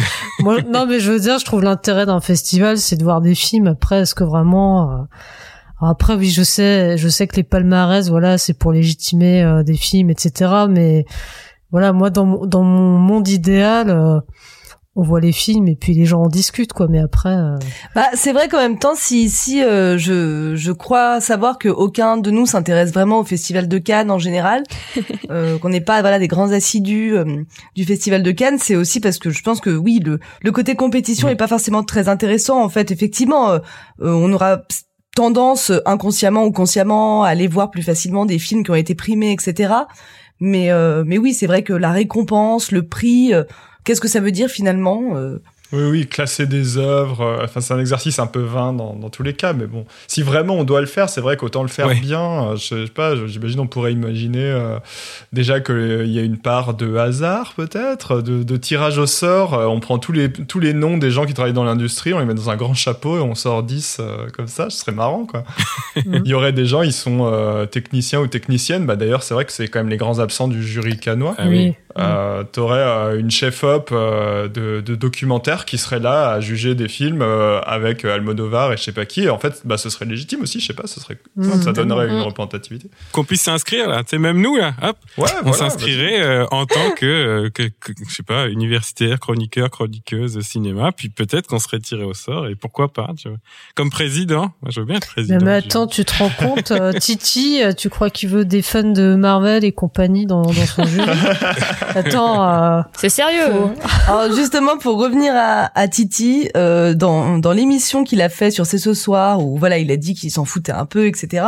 Il y a un moment aussi où il fait c'est une grande tirade où euh, dont je pense on en, on en peut plus d'entendre ça mais euh, c'est vraiment euh, le film il le prend pour euh, sa qualité euh, euh, artistique quoi. Il y a que comme s'il y avait que ça qui comptait. Ouais. Alors qu'on sait très bien que dans n'importe quel jury au moment de faire un choix euh, il y a pas que ça qui compte. Comme on l'a dit déjà, il y a certainement de la pression effectivement selon avec qui t'es jury. Tu veux pas te brouiller avec un tel, etc. Mais bon, il y a pas que Thierry qui dit ça. hein. Euh, Il y a Non. énormément de, de personnes qui vont dire on récompense vraiment la qualité artistique sans prendre en compte justement le réalisateur, euh, tous ces, ces déboires avec la justice et euh, tout le contexte, etc. Évidemment que si quand on choisit un film euh, qui va recevoir la Palme d'Or, c'est forcément politique aussi et c'est forcément euh, un film on le prend avec tout le contexte qui va avec et c'est pas anodin de récompenser tel ou tel film. Évidemment, la qualité artistique c'est une petite euh, partie, mais il y a énormément, énormément d'autres choses en fait qui rentrent en jeu au moment de la du choix. Tiens, si on va dans cette logique, est-ce que vous pensez que les, les films pourraient être euh, anonymisés d'une certaine manière On enlève le générique pour les donner sans... bah, évidemment, ce serait jamais anonymisé à 100% parce qu'il y avait évidemment des têtes connues d'acteurs et d'actrices souvent dans les films. Puis il y a la, la question de la langue, etc. Il y a plein de trucs qui font que, bon, bah, on sait plus ou moins d'où ça vient, mais est-ce que, est-ce que ce serait plus Ah, plus fair play d'enlever le générique, d'enlever le nom du réalisateur ou de la réalisatrice des films Ce serait drôle, hein. Un peu comme dans le vin, là. On verrait des gens se la péter, dire, Ouais. je suis sûr, ça, c'est, c'est évident, c'est un tel cinéaste. Puis en fait, il se planterait Ouais, complètement. ouais. Et ouais, l'anonymisation, ouais, putain, ça serait marrant ça. Comme pour les copies à la fac. Ouais, je sais ça. pas. Je me demande si ça a déjà été testé dans un n'importe quel petit festival. En vrai, ce serait intéressant de voir. euh, on pourrait presque organiser ça un peu comme ça. euh, On voit des films, on dit pas de qui c'est. Et puis c'est vrai que dans les tout petits petits festivals, pour le coup, vraiment, euh, on connaît pas du tout qui sont les personnes. Même si on voit le générique, on sait pas. Euh, enfin, Oui, s'ils ont des gens voilà, exactement. Ah, c'est vrai que pour le coup, le regard, il est complètement différent, c'est certain. Euh, Enfin, j'imagine bien que oui, ça, ça joue énormément. Euh, Les noms au générique, j'y ai pas spécialement pensé avant, mais oui, c'est. On peut pas euh, faire comme si on connaissait pas toute la filmographie de la personne avant, les personnes avec qui elle collabore, etc. Les acteurs et actrices évidemment qui ont des influences extrêmement fortes selon ce qu'ils ont fait dans leur carrière. Donc ouais, c'est sûr que c'est intéressant ça. Un truc qui est peut-être dommage aussi, et pour revenir à ta chronique, Sarah, tout à l'heure, c'est que quand même, comme tu le disais, Alice, bah, de l'expertise dans la manière de diriger des assemblées générales et des discussions, etc. Bah, il y en a, et notamment dans les syndicats, quoi. Il y a peut-être euh, des, des gens avec de l'expérience, avec des meilleures idées qui pourraient aussi émerger de là, et peut-être de la CGT. Allez, CGT spectacle, c'est à vous là de, de réinventer un peu. Allez nous euh, modérer tout ça. Ah, ce serait bien. Ouais, ouais, ouais. Il y a un truc aussi, c'est que s'il n'y a pas de palmarès, comme disait Clémentine, il n'y a pas de cérémonie de palmarès. Puis je pense qu'elle est très très chère en droit de diffusion cette cérémonie Oh, oui, sûrement, oui. ça coincerait à cause de ça. Bah d'ailleurs, euh, je crois qu'ils ont plus ou moins mis en place le côté cérémonie euh, quand ils se sont rendus compte qu'il fallait concurrencer les Oscars aussi d'un autre côté, euh, les Césars qui avaient toujours été pensés en France comme un truc euh, cérémonie euh, pour le coup euh, télévisé. Et ouais ouais, ça doit c'est un côté bonbon. Ouais. Et avant, c'était euh, les personnes du jury, c'était des critiques ou c'était des académiciens, mais ça a pas toujours été euh, bah, des grandes stars ou des grands cinéastes. euh. C'est vrai qu'aujourd'hui c'est très cinéma et quand je regardais un peu les anciens euh, jurys, il y a euh, ouais effectivement des écrivains, des euh, des journalistes, euh, il y a des gens euh, de plein de milieux différents. Je sais pas pourquoi ça a changé. Bah, c'était certainement au moment justement un peu de cette starification où euh, ouais. il fallait Mm. mettre en avant, euh, voilà, des faire plaisir, on va dire, à l'international et ça avait euh, tout à l'heure oui euh, il y a quelque chose que j'avais pas dit aussi mais que je trouvais que c'était intéressant. Quand je disais donc euh, qui qui a apporté de l'argent pour mettre en place le festival de Cannes il y avait aussi bah, les commerçants en fait. Il y avait beaucoup du coup les restaurateurs le, ceux qui possédaient des hôtels à Cannes qui ont apporté de l'argent pour ce festival. Et finalement c'est voilà ce qui est assez drôle parce qu'ils du coup qui soutenaient entre guillemets enfin qui se ils étaient en lien du coup avec la CGT tous ensemble pour euh, ce pour ce festival pas pour les mêmes raisons bien sûr.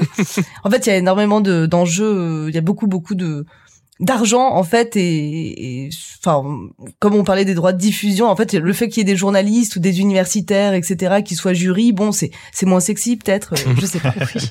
Mais il y, a une chose que j'en profite pour rappeler maintenant parce que les gens vont peut-être se dire oui mais en fait qu'est-ce qu'on en a à faire finalement de de la manière dont fonctionne le jury parce que c'est pas si important. Ouais, mais en fait, c'est de l'argent public en bonne partie Cannes. C'est quand même une bonne partie du budget qui est le CNC, c'est le ministère de la Culture, c'est nos impôts, les amis.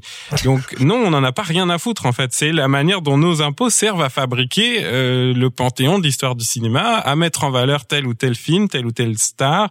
Et donc, ben non, en fait, ça nous concerne vraiment. Et le budget euh, de, de, du Festival de Cannes, c'est en bonne partie le CNC puis il y a euh, d'autres euh, aides. Bah, il y a des partenariats privés évidemment. Il y a la ville de Cannes qui finance beaucoup, mais la majorité c'est le CNC et mm. c'est bah, l'argent public quoi.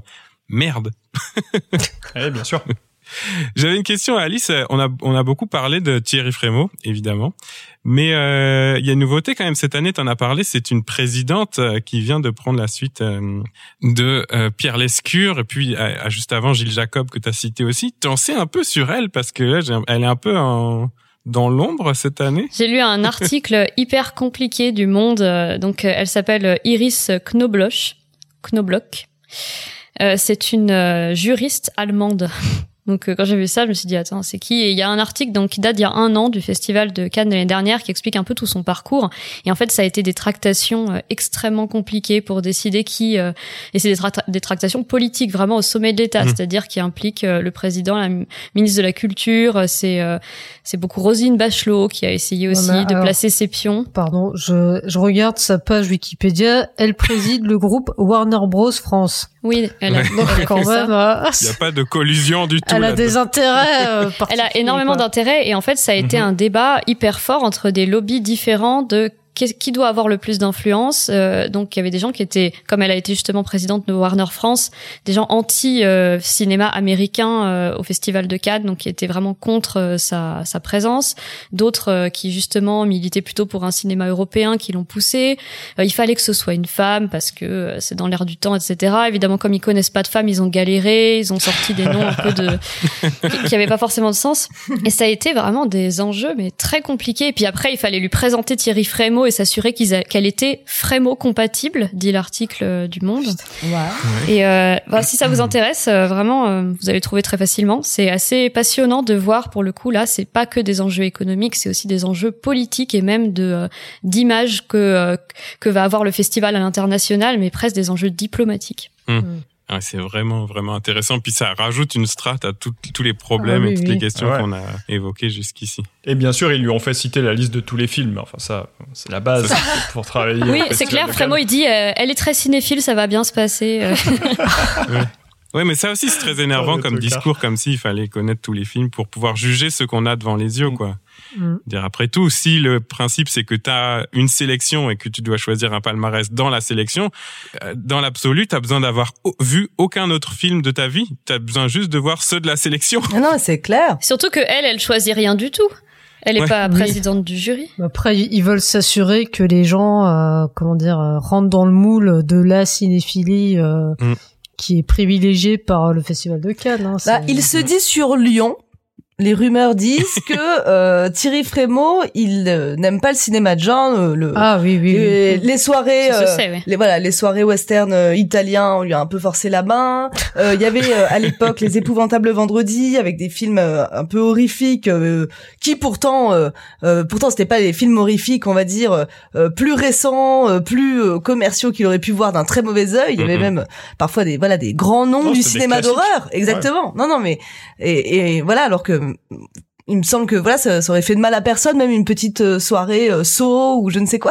Mais non non pour le coup il y avait quand même des avec des, des conférences avant et tout ça. Enfin c'était quand même et euh, et ça a disparu. Et donc c'est vrai que par exemple bah, donc il y a eu effectivement donc un petit peu euh, ce moment où, où quand Titan a été récompensé de la Palme d'Or où voilà, tout le monde euh, avait commencé à dire c'est formidable, le cinéma de genre est récompensé et tout ça. Puis une femme en plus, alors que bon, c'est un peu aussi, on a posé la carte euh, genre, on a posé la carte mm. femme, bon, on peut passer à autre chose et continuer. après, c'est quand même euh, le cinéma de genre hyper autorisé. Hein, oui, non mais c'est clair. Et puis c'est un petit peu voilà, maintenant qu'on maintenant qu'on a récompensé ça, on peut on peut retourner à à, à nos mm. mecs euh, qui font pour pour le coup des films d'adultes et euh, et c'est vrai que non mais enfin le, le fait ouais que, en fait quelle est la cinéphilie qu'il attend lui? Parce que effectivement, après, on, peut très bien euh, ne pas aimer le cinéma de genre, ça c'est ça c'est certain.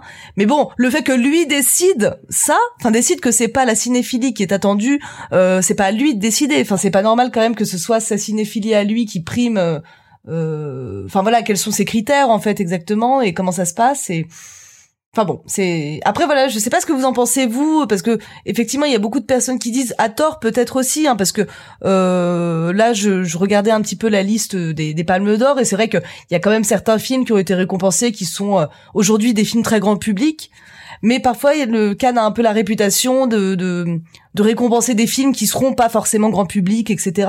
Donc effectivement, bon, je trouvais que c'était pas tellement le cas en regardant la mmh. liste, mais je sais pas ce que vous en pensez vous de. Bah, moi, je, trouve qu'il y a beaucoup des, il y a beaucoup une espèce d'équilibre euh, très incertain entre, euh, il faut que ce soit quand même du cinéma euh, artistique et qui soit évidemment artistique. Personne ne doute d'un film, euh, film qui a été primé à Cannes, euh, qui soit euh, fait par quelqu'un qui a un peu des références cinéphiles, etc. Mais en même temps, il faut qu'il y ait des stars sur le tapis rouge. Donc tu peux pas prendre non plus des trucs super obscurs avec aucun, aucun acteur, aucune actrice connue, tout ça. Donc il y a cette espèce d'équilibre. En fait, pour les bourgeois, ça va être du cinéma grand public. Pour les prolos, bah, ça va être du cinéma bourgeois. Et en fait, il y a qu'une certaine cinéphilie qui s'y retrouve dans cette sélection. Hmm. Peut-être que euh, l'une des propositions qu'on peut faire, tiens, puisque c'est un problème de cinéphilie, c'est de quelle cinéphilie est validée ou pas par euh, Thierry Frémaux, par le Festival de Cannes et par Michel Simon qui fait les entretiens officieux à l'avance. Peut-être qu'il faudrait des gens qui connaissent rien au cinéma. Tu les mets avec Michel Simon, ils discutent, puis ils sortent de la salle, ils disent mais c'est c'est affreux. Cette personne connaît rien au cinéma. Ça va faire un très bon membre du jury, parfaitement objectif. Ah, mes élèves. On peut prendre mes élèves. ben voilà. C'est peut-être ça la solution. Franchement, je suis chaud. Moi, pour dériver euh, euh, par rapport à la, question que posait Sarah à l'instant, oui, on pourrait peut-être quand même évoquer entre nous. Euh, vous avez quoi comme rapport aux Palmes d'Or en général? Sarah, toi qui viens d'ouvrir, euh, j'imagine, euh, la liste Wikipédia des Palmes d'Or. Exactement. T'avais ça sous les yeux. Exactement. Non, euh, je me suis fait juste la réflexion en fait que euh, j'avais pas tellement regardé en fait quel film avait la Palme d'Or et c'est vrai que je pense que je n'ai jamais vu un film en me disant c'est la dernière Palme d'Or donc je veux le voir parce que c'est vrai que bah mm. j'ai jamais été tellement intéressée par le festival de Cannes donc euh, je pense pas que ça me soit passé par le par la tête. Par contre, c'est sûr qu'inconsciemment de voir peut-être le symbole sur l'affiche etc m'a influencé. Ça c'est mm. enfin je je pense voilà ce serait hypocrite de dire que non mais euh, effectivement quand je regarde en fait la liste des films qui ont qui l'ont reçu euh, finalement il y en a beaucoup plus que ce que je pensais que j'ai vu parce que finalement euh, c'est quand même des films qui sont parfois devenus euh, des classiques ou en tout cas euh, qui, qui, sont un peu oui devenus des références il y en a d'autres effectivement comme on comme on disait qui qu'on a complètement oublié mais il y en a beaucoup qui passent à la télévision finalement et pas aussi inaccessible que que j'en avais l'impression. Mmh. quand on entend Palme d'Or et effectivement Festival de Cannes, on peut dire bon, est-ce que des personnes qui s'intéressent pas du tout au cinéma les auront vus? Donc, euh, donc on a pas mal de références en fait. Vas-y, donne des noms. Quelle palme d'or tu sauves euh, de, du festival bah, Il y en a beaucoup, beaucoup des films. Bah, il y en a un, Clem, elle sera totalement d'accord avec moi. C'est euh, La classe ouvrière va au paradis. Ah, je savais que tu allais en parler. veux-tu, Clémentine, veux-tu nous parler des, des palmés italiens? Bah, Après, bon, enfin moi, les palmes. Maintenant, ça, enfin, si je regarde les dernières, ça me, ça me, enfin, j'en ai pas tellement vu en fait quand j'étais dans ma période cinéphile orthodoxe, alors je mhm. renvoie à l'épisode de l'année dernière, mhm. là j'allais voir les Palmes d'Or, mais maintenant c'est un peu voilà, est-ce que si le film m'intéresse ou pas, enfin je m'en fous un peu en fait de la Palme d'Or.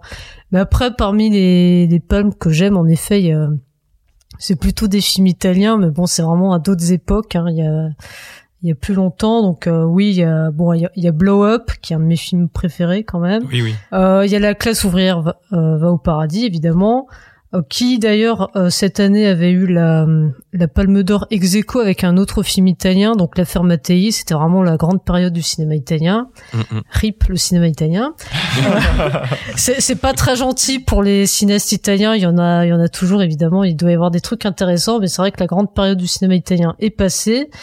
Euh, il y a aussi Le Guépard, euh, voilà. Mm. Parmi moi les, les, films que j'aime, hein, il y a aussi bon, il y a aussi Adoce Vita, mais je suis pas non plus une grande fan de Fellini, j'avoue. Après, parmi d'autres films, il y a aussi euh, Le Messager, donc euh, de Joseph Losey, euh, If de Lindsay Anderson, et puis je mettrais peut-être aussi Taxi Driver. Donc voilà, ça, dans l'ensemble, c'est plutôt des films de gauche. bon, peut-être pas Taxi Driver et Blow Up particulièrement, mais voilà, c'est plus des. En effet, c'était quand même des films très assez politiques ou en tout cas réalisés par des réalisateurs très politisés. Ouais, Yves, c'est marrant. Moi, j'avais oublié qu'il avait la palme euh, en mm. t'entendant le dire. Bah, c'est un, film complètement euh, tombé dans l'oubli. Hein. Je, enfin, je sais pas, j'entends jamais personne en parler. Ouais, alors qu'il est vachement bien. Enfin, vraiment un film euh, post 68 art de la, ah, à dire de la vague indépendante anglaise, hyper intéressant. Enfin, j'avais. Mm, mm. C'est, c'est une autre époque quand même de se dire que ce film-là, il a eu la palme d'or, quoi. Ah oui, clairement. C'est quoi tes palmes à toi, Raph, dans le ton palmarès du palmarès ah, Qu'est-ce que tu gardes Parapluie de Cherbourg, bien sûr, euh, 64 ou 5, je sais plus. Non, non, en, vrai, moi, j'en ai vu beaucoup et je pense que j'ai une, espèce de curiosité quand même qui fait que j'aime bien savoir où est-ce que ça va, quelle est la tendance qui va primer un peu dans l'esprit euh, des cinéphiles et tout ça. Et du coup, euh, en regardant la liste, vraiment, les, les 20 dernières années, je pense que j'en ai vu au moins les deux tiers euh, sans problème, quoi. Pas tous adorés, mais bon, c'est pas grave. Après, dans celle que j'aime beaucoup, je vais en sortir qu'un seul, c'est le goût de la cerise de Abbas Kiarostami. Ça a été une euh, découverte incroyable quand j'ai vu ça ado. Euh, c'est pas très joyeux, hein. c'est euh, l'histoire d'un mec qui est désespéré et qui cherche quelqu'un pour l'enterrer une fois qu'il se sera suicidé. mais c'est hyper poétique, c'est très très beau. Enfin, vraiment, ça m'avait bouleversé, moi, ce film-là. Donc, c'est celui que j'ai envie de, de dire. Puis sinon, évidemment, la Palme d'Or que je préfère, c'est la prochaine. voilà. Tu prends des risques. non, je prends des risques, mais, je vais, on, va espérer très fort que ce soit Ali Cheror Vacher. Euh, et puis comme ça, il est temps que la Palme revienne en Italie. Voilà. voilà. Une femme italienne, ouais.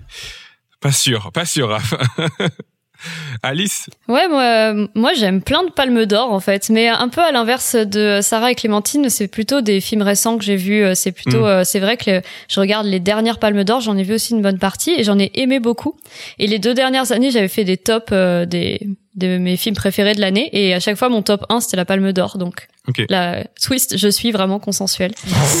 Donc, donc, non seulement tu l'as vu mais en plus tu l'aimes. Je l'aime tout à fait. Ouais ouais bah sans filtre là j'adorais Titane Parasite aussi. Euh. Parasite. Euh, J'adore Anneke aussi. Donc euh, les, les deux qu'il a eu, c'est pas du tout mes préférés, mais Le Ruban Blanc, c'est quand même un film que j'ai que j'ai beaucoup aimé ah et qui m'a beaucoup marqué. Ouais. Mm. Mm. ouais, et puis évidemment, moi les Parapluies de Cherbourg, c'est pas juste pour la blague. Hein. Je suis vrai. Enfin. Non, non, on le dit très sérieux. J'adore ce film. Ouais, ouais. Moi, moi, j'aime bien Amour de Anneke. Moi, je pense que je préfère même Amour. J'ai vraiment aimé ce film.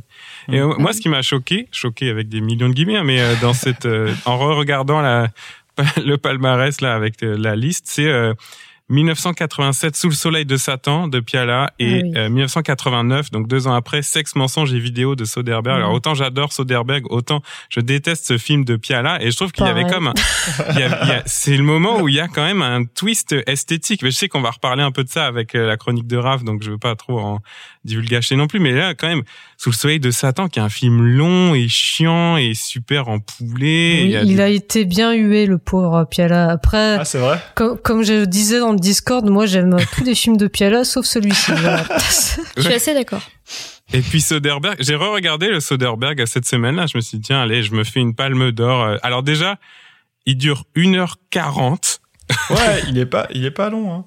Vous pouvez y aller. Et puis euh, non, non, j'ai vraiment adoré. Il est vraiment moderne. Il est vraiment puis les attends, les acteurs et actrices sont vraiment géniaux. Ah James Spader qui avait eu le prix d'interprétation masculine aussi pour le film, alors que un peu comme euh, euh, comme dans Hannibal, là, il est très très peu à l'écran et il a eu euh, le prix d'interprétation Ah oui. parce qu'il est très très mémorable. Bref, il y a Peter Gallagher quand même qui joue tous les vieux beaux de toutes les séries américaines depuis 30 ans. Ouais, c'est drôle parce que tu m'avais dit que t'en parlerais peut-être et euh, du coup je l'ai maté hier, j'avais jamais vu parce Ah que ouais j'étais rebuté, je pense, par le titre un peu euh, racoleur, Ouais. euh, tu vois, mais Ouais. en fait, euh, non, non, je le trouvais vachement bien.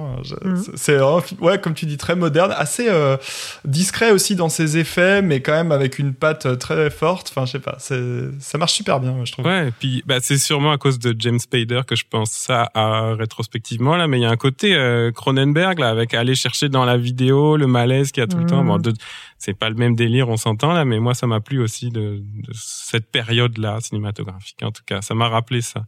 Allez, ça va être mon conseil Palme d'Or Ouais. aujourd'hui. 89, j'étais Yeah. j'étais même pas né. En tout cas. C'est pas le pire. Vraiment. Bon bah ça va être ça notre euh, notre palmarès d'aujourd'hui. On va continuer justement à parler des palmes d'or et, et des, des choix du jury, à commenter ces choix avec ta chronique, Raph, que tu as intitulé euh, avec un, un titre clickbait à qui profite le crime? Ouais, C'était pour Clémentine, ça. Je sais que t'es fan de trucs criminels. Euh, ouais, alors, tous les journalistes nuls, qu'ils soient de Libération ou d'ailleurs, vous le diront, Luc. avoir un prix à Cannes, ça change la vie d'un film. C'est la meilleure publicité possible, tout le monde va en parler, on va s'y intéresser, même nous, on va aller le voir plus facilement, la preuve. hein. Et euh, ça peut sauver des carrières, en fait. Ça peut faire que la personne derrière va avoir des films qui sont mieux financés, euh, une meilleure distribution, tout ça. Donc, en fait, ça fait quand même un peu la pluie et le beau temps. Et de l'autre côté, du côté des, des cinéphiles, on va dire, ou même des simples spectatrices, euh, il y a plein de gens qui sont pas forcément même des grands cinéphiles, mais qui vont voir les palmes. Je sais pas, vous en connaissez certainement des, des gens un peu pas automatiquement, mais presque, qui vont se dire, bah quand même, celui-là, on va y aller, quoi. Ma grand-mère, mes collègues. euh. Et après, ils sont un peu surpris. Ils font Ah ouais, ah, ah Titane.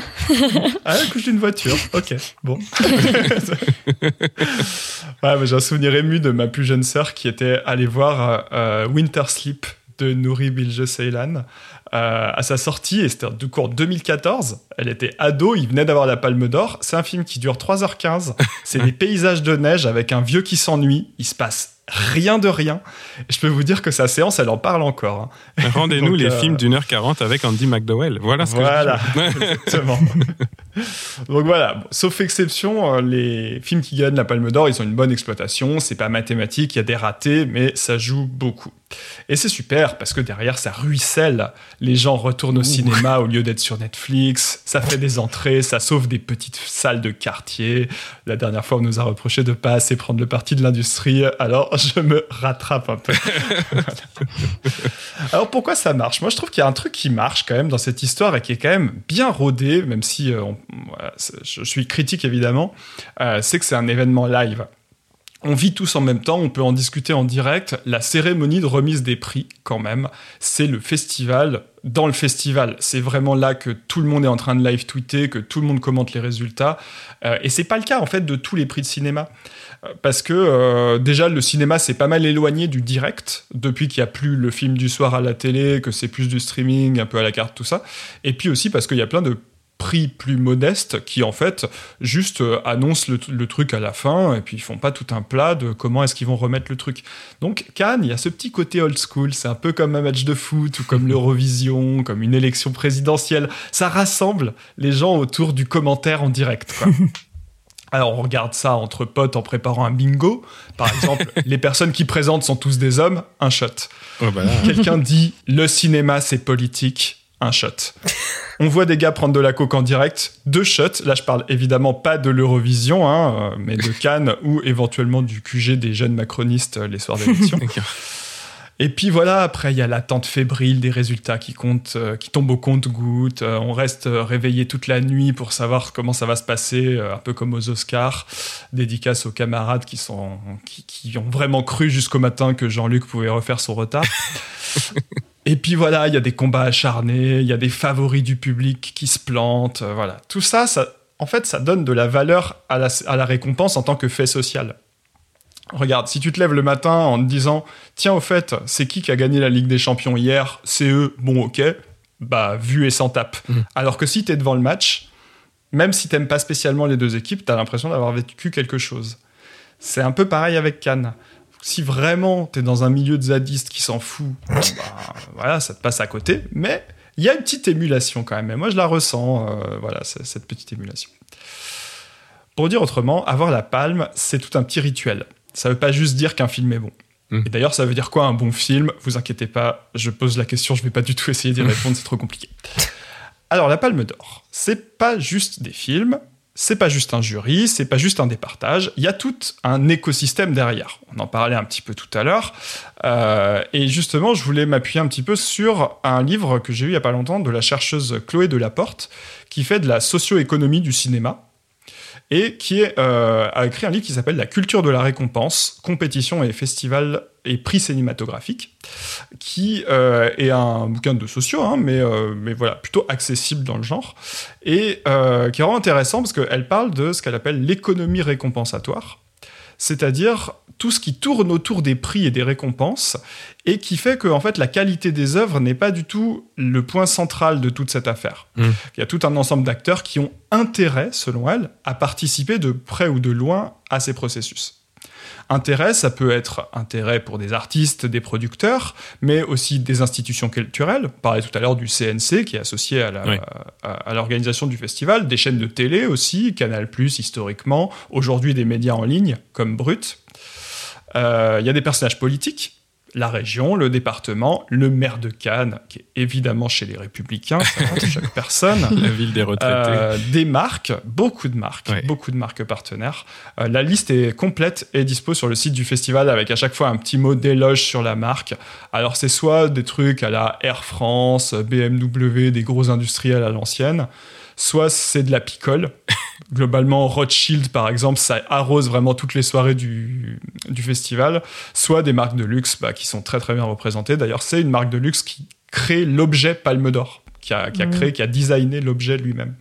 On, on l'oublie pas, on l'oublie euh, parfois un peu, mais euh, voilà, c'est aussi le, le festival de la joaillerie, quoi. Mm. Euh, et c'est pas anodin que ce soit comme ça un, un objet en or. euh, Il paraît qu'on arrache les bijoux euh, des femmes une fois qu'elles ont gravi les marches pour surtout pas que tu sais, on leur laisse même pas pour la soirée quoi, c'est vraiment euh, tu passes devant les caméras avec et après on te le reprend. Et après, personne d'autre n'a le droit de le porter parce que tout le monde sait que tu l'avais sur le tapis rouge. Donc, du coup, c'est vraiment juste refondu. Et, on. Ouais, et du coup, pour les marques, par exemple, c'est intéressant de se- s'intéresser un petit peu à cet écosystème-là. C'est quoi l'intérêt de participer au festival? Il y en a deux euh, principaux, on va dire. Le premier, c'est un effet d'affichage. Ils financent l'événement contre de la visibilité, en gros. Mm, mm. Et euh, le deuxième, c'est que c'est une caution morale. En gros, ça donne à ces marques-là un statut de bienfaiteur des arts et de la culture. Euh, et tout ça, en fait, appartient à ce qu'on pourrait appeler de la publicité indirecte, parce que, en fait, c'est des marques de luxe. C'est des marques qui sont vraiment le haut du panier. Et du coup, elles ont bien compris qu'aujourd'hui, la pub, c'était devenu un peu vulgaire avec juste un spot télé, euh, quelqu'un qui dit achetez ça, et puis euh, non, on fait plus ça. Par contre, on va s'afficher autrement, d'une manière plus avantageuse, plus moderne, etc. Et puis évidemment, pourquoi le festival du Cannes ça dure 10 jours? C'est pas juste qu'il y a beaucoup de films, c'est aussi que c'est l'occasion et le prétexte pour faire un certain nombre de euh, soirées privées, de réseautage, etc. Et donc de mettre en fait en branle toute une logique de capitalisation économique, symbolique, euh, sociale, qui se fait avec le prétexte de l'art, mais ça pourrait très bien ne pas être le cas en fait. Mm, mm. Donc voilà, ça c'est euh, c'est normal. Vous écoutez un podcast de gauche, vous vous attendez à ce qu'on dise ça. le festival, c'est le festival des marques. Mais justement, ce qui est intéressant, c'est que il y a un twist là-dedans. Le festival de Cannes lui-même est une marque. Mm. Regardez le logo sélection officielle dont on parlait tout à l'heure Mmh. c'est la marque, c'est le logo de marque, littéralement, du Festival de Cannes. C'est pas juste le fait de dire ce film est de qualité. On voit ce symbole-là au générique. On sait que ça a été validé par une institution, non seulement où il y a des professionnels qui ont du goût, mais en plus euh, dans lequel il y a de l'argent euh, qui, est int- qui est intégré dans la grande culture cinématographique française. Et du coup, c'est pour ça que les producteurs le mettent bien en évidence sur les affiches, euh, au générique. Mais du coup, ça marche aussi dans l'autre sens. C'est-à-dire qu'en mettant le logo au générique, c'est le film qui fait de la pub pour le festival. Ah oui. Mhm. Il y a une logique en fait dont on parle pas, très souvent, mais que le, le livre de Delaporte explique bien de contre-don. En fait, dans tous les grands festivals de cinéma, quasiment tous, je crois, euh, l'obtention d'un trophée, elle est exigée en amorce du générique. C'est-à-dire que euh, on- les, les lauréats sont contraints de le mentionner. Ils ne peuvent pas ne pas dire qu'ils ont eu un prix à Cannes, y compris quand ils font des demandes de financement derrière, etc. Et ça, ça, ça interroge quand même. Et c'est pour ça que Chloé Delaporte, elle a une, une grande thèse dans son bouquin que je trouve assez intéressante. Elle dit que remettre des prix, ça distingue surtout celui qui donne la récompense, et Mm. pas tellement celui qui la reçoit. C'est-à-dire que ce sont les films qui servent le festival et pas le contraire. À quoi ça leur sert? Déjà, il faudrait distinguer évidemment toutes les personnes qui font le festival. hein. Il y en a qui sont là juste pour côtoyer des stars et faire avancer leur carrière. Et puis, il y en a qui sont là pour l'argent, pour l'amour du pouvoir, tout ça. On va pas forcément se demander, euh, se demander ça. Mais pour le festival lui-même, quel est l'intérêt de faire tout ça? Moi, j'ai une hypothèse qui est la mienne, on pourra peut-être discuter, mais qui est que leur intérêt là-dedans, c'est de s'imposer comme l'institution dominante dans le monde du cinéma, qui est un monde qui aime les institutions. Parce que, comme tu disais tout à l'heure, Robin, c'est gavé d'argent public. Mmh, bah oui. Et c'est très bien que ça le soit. Et du coup, il y a plein d'institutions, il y a plein de fondations, il y a plein d'acteurs institutionnels, et il faut derrière qu'il y en ait une qui sorte du lot. Et il y a une compète, en fait, à celle qui va s'imposer comme le canon esthétique de l'époque. J'ai pris un, un exemple euh, que, que moi, euh, je- j'aime bien, on va dire.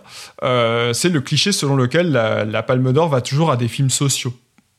Alors c'est un terme que j'aime pas beaucoup, euh, film social, ça laisse entendre que euh, quand c'est euh, un film avec des pauvres, ce serait une autre catégorie.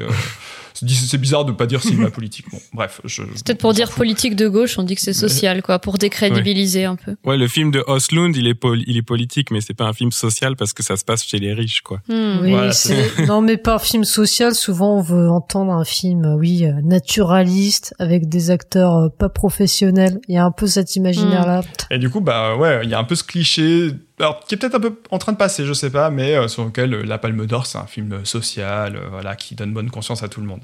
Le côté un peu Vincent Lindon. Euh, et ce cliché, en fait, il a une histoire. C'est-à-dire, fin des années 90, début 2000, il y a une série de films qui vont obtenir la Palme d'Or et qui vont faire exister, en fait, publiquement cette catégorie de film social. Ça commence avec Rosetta des frères Dardenne en 99.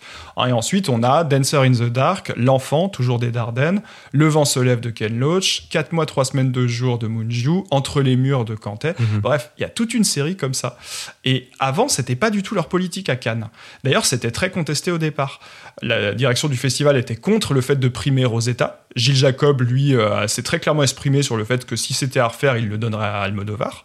Et le jury a dû se battre, en fait, contre euh, la presse aussi, qui a trouvé le film misérabiliste, etc. Franchement, moi, je trouve que c'est un des bons films des frères Dardenne, enfin, un de ceux que je préfère. Mm. Du coup, paradoxalement, le cliché de Cannes s'est imposé contre Cannes lui-même à la base. D'ailleurs, on ne pourra pas juste dire qu'ils ont suivi la tendance comme ils l'avaient fait pour la nouvelle vague, pour le nouvel Hollywood et tout ça.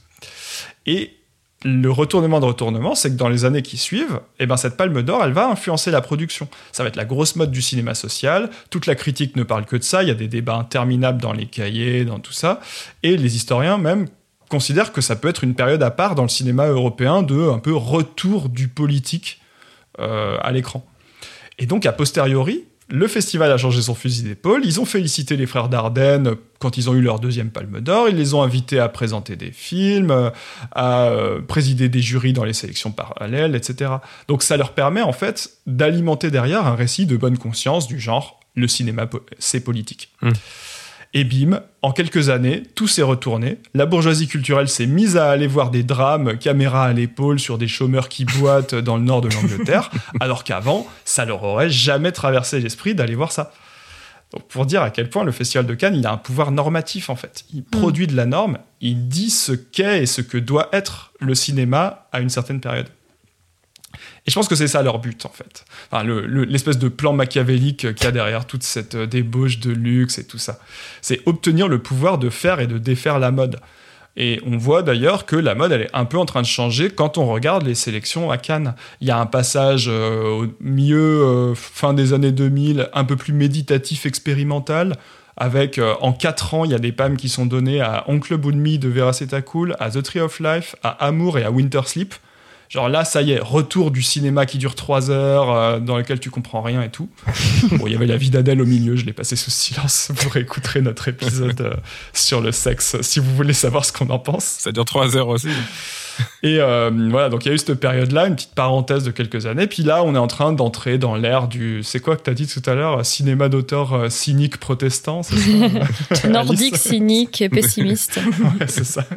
Auquel on pourrait presque peut-être ajouter Parasite, qui a euh, beaucoup de points communs. Il y a le mélange des genres entre drame et comédie. Il y a. Mm un, film engagé mais pas trop premier degré non plus, euh, une forme quand même assez lisse. On n'est pas dans le naturalisme des frères Dardenne ou de, voilà, cette, cette logique-là. Quoi. Tout ça pour dire quoi? Que c'est pas une histoire de récompense le festival de Cannes, que c'est pas une histoire d'amour de l'art, vous vous en doutiez, mais sachez qu'on est d'accord.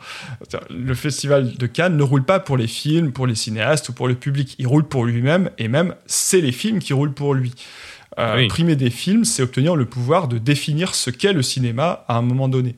Et c'est là qu'on peut revenir sur les, grandes luttes de Thierry Frémaux, parce que il s'exprime pas beaucoup ce, ce mec-là dans les médias, sauf en période de festival. Mais en vrai, on sait très bien ce qu'il défend. Il est contre les plateformes. Il disait même dans une vidéo d'il y a pas longtemps là, euh, David Fincher depuis qu'il est sur Netflix, il n'existe plus. Pour lui, il, voilà, il arrête de s'y intéresser. Euh, il est contre les plateformes, il est contre les séries télé, il est contre le féminisme évidemment, mais bon ça, on en a déjà assez discuté. Euh, il est contre euh, le fait de remettre en question d'une manière ou d'une autre les idoles du passé.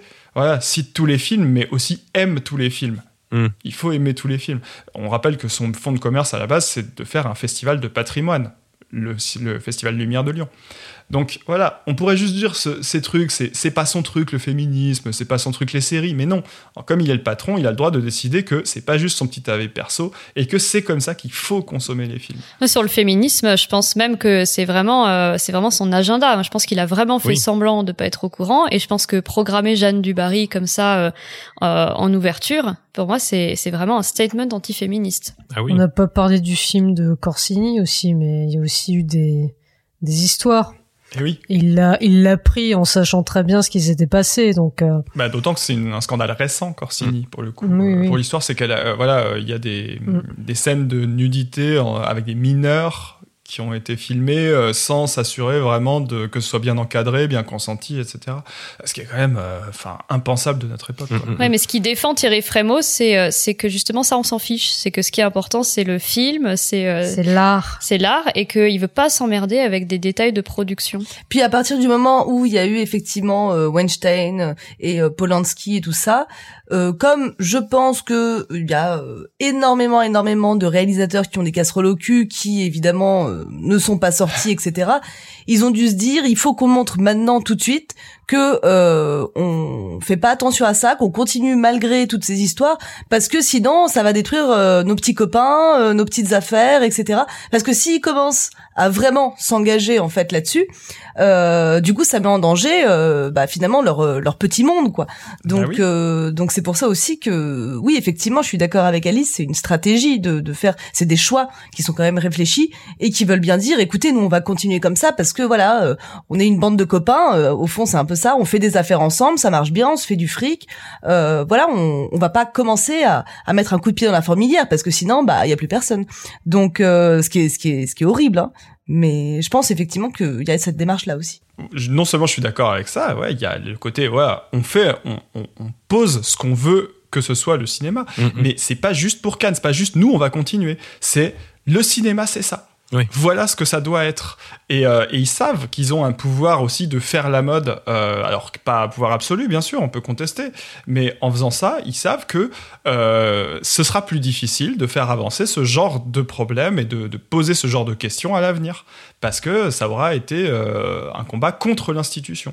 C'est là aussi le pouvoir normatif. Et c'est pour ça que je disais, voilà, les films roulent pour Cannes et, et pas le contraire, quoi. Et finalement, l'ironie, et c'est un petit peu ce que je me suis dit en finissant d'écrire euh, voilà, ma chronique euh, l'autre jour, c'est que nous, au lieu de s'en foutre, bah, on continue à lui donner du crédit, en fait, en faisant une petite émission spéciale comme ça sur lui, en mettant en avant euh, comment ça se passe exactement, l'histoire, tout ça. Et c'est vrai que c'est intéressant, mais en Allez, on arrête tout, là. que ça accrédite l'idée que, bah oui, on ne peut pas ne pas en parler. Effacez vos fichiers, la CGT, coupez-nous le courant. oui, mais en, même temps, enfin, comme, comme tu dis, euh, c'est enfin une institution comme le Festival de Cannes et d'autres, c'est elle qui qui décide de quels sont quels films sont légitimes, euh, comment on les hiérarchise. Et bon, c'est normal qu'on ait un peu notre mot à dire parce que nous, forcément, on, Ouais. on conteste ce pouvoir-là, quoi. Enfin, Ah, c'est la frustration de gauche de se dire euh, l'agenda on le maîtrise pas quoi. Voilà. Voilà. C'est- On nous impose un peu les sujets alors qu'on préférerait euh, que le festival de Cannes ça draine 15 personnes qui sont juste des, des geeks du, du cinéma d'auteur euh, et voilà. Mais non, c'est pas comme ça que ça marche. Bah, je sais pas, je me demandais si on n'était pas un peu tombé dans le panneau. mais bon. Mais nous, on veut parler de Cannes parce que forcément, euh, euh, on aime le cinéma.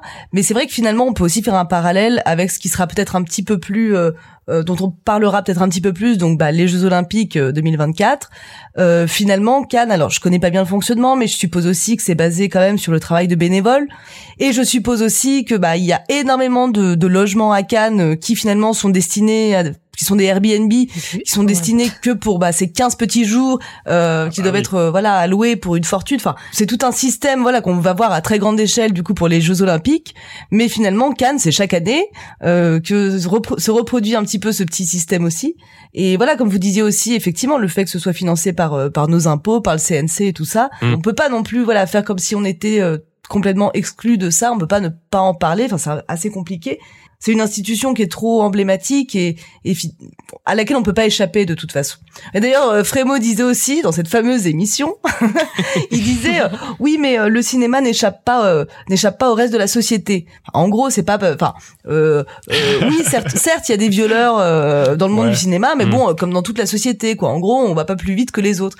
Oui, ouais. comme si c'était une excuse, mais euh, et c'est vrai que, enfin, c'est terrible, hein, mais oui, oui, c'est vrai qu'en même temps, euh, bah, le, le le monde du cinéma, voilà, ça reste un, un monde très bourgeois, comme beaucoup beaucoup d'autres secteurs, et voilà, au-delà de l'artistique, euh, il y a beaucoup de choses en jeu, quoi, politiquement. D'ailleurs, enfin moi, ce qui me sidère un peu chaque année, c'est dès qu'il y a les palmarès de Cannes, des Césars, les gens ils réagissent toujours très premier degré, genre sur les réseaux sociaux, genre ah non, ce film, il est beaucoup moins bien que celui-ci. Et enfin, je veux dire, je- moi je suis là, mais non, mais il y a tellement d'intérêt en jeu. Vous êtes encore à penser qu'on qu'on décerne le prix au, au soi-disant meilleur film. Enfin.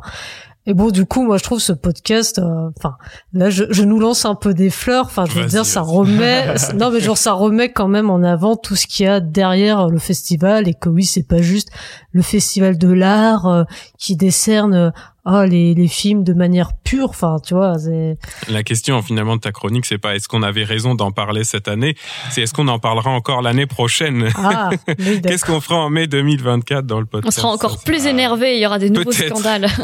ça, ça dépend, oui, ça dépendra de ce qui se passe. En terminant, tiens, il me restait euh, une citation que je vous ai pas euh, mise dans le quiz tout à l'heure, mais euh, en fait, elle, elle marche bien avec ce qu'on vient de se dire. C'est Jeanne Balibar, l'actrice qui a été qui a été aussi dans le jury de Sean Penn euh, il y a quelques années, qui parlait là dans la presse euh, de ses expériences canoises, parce qu'elle y a- elle y a été plusieurs fois. euh, euh, comme actrice avec des Pléchins, avec Jacques Rivette, etc. Et elle disait que quand elle était euh, membre du jury, il y avait le film Conte de Noël qui était en compétition. Mhm. Et elle, elle était euh, vraiment très très déçue de pas avoir réussi à convaincre le jury de donner le prix d'interprétation à Catherine Deneuve. Et là, je la cite j'avais trouvé extraordinaire ce qu'elle faisait et, et j'étais très très fâché qu'on lui ait donné à la place un prix d'honneur.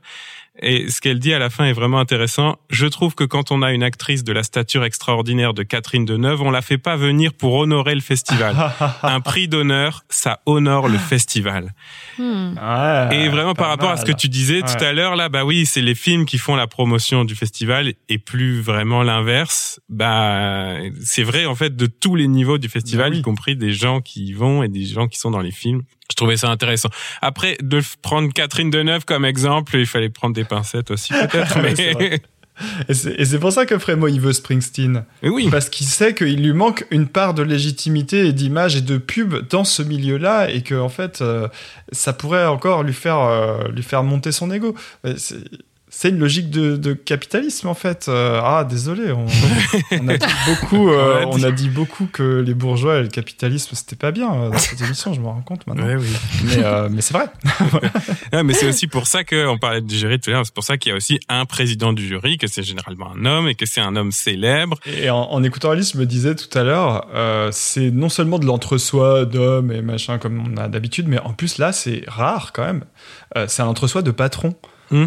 C'est un patron qui demande au patron d'une autre institution d'aller faire passer un entretien d'embauche à un gars qui va devenir le patron du jury. Mais ce mec-là, il est lui-même patron sur le tournage parce que souvent c'est des cinéastes. Donc en fait, c'est vraiment un entre-soi de mecs qui ont du pouvoir et qui jouent à qui sait qui en aura le plus de plus, quoi.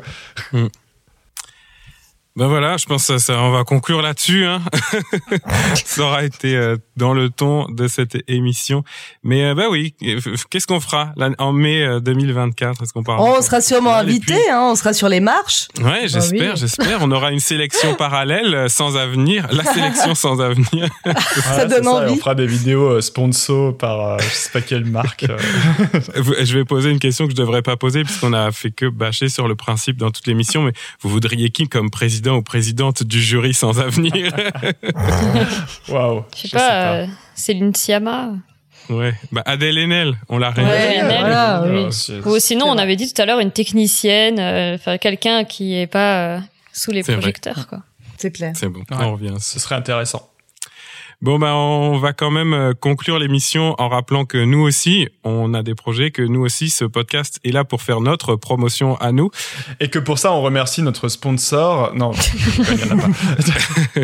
Sarah, où est-ce qu'on peut te retrouver? Alors moi du coup bah, ma chaîne s'appelle Vidéodrome. Euh, bon, voilà, on, on la trouve pas facilement, mais on faut chercher Vidéodrome ah Coquet, qui serait mon nom, euh, on va dire, le pseudo que je que j'utilise. Et là, ça fait un petit moment que j'ai pas sorti de vidéo. Bah, les dernières que j'ai fait, c'était avec Clem.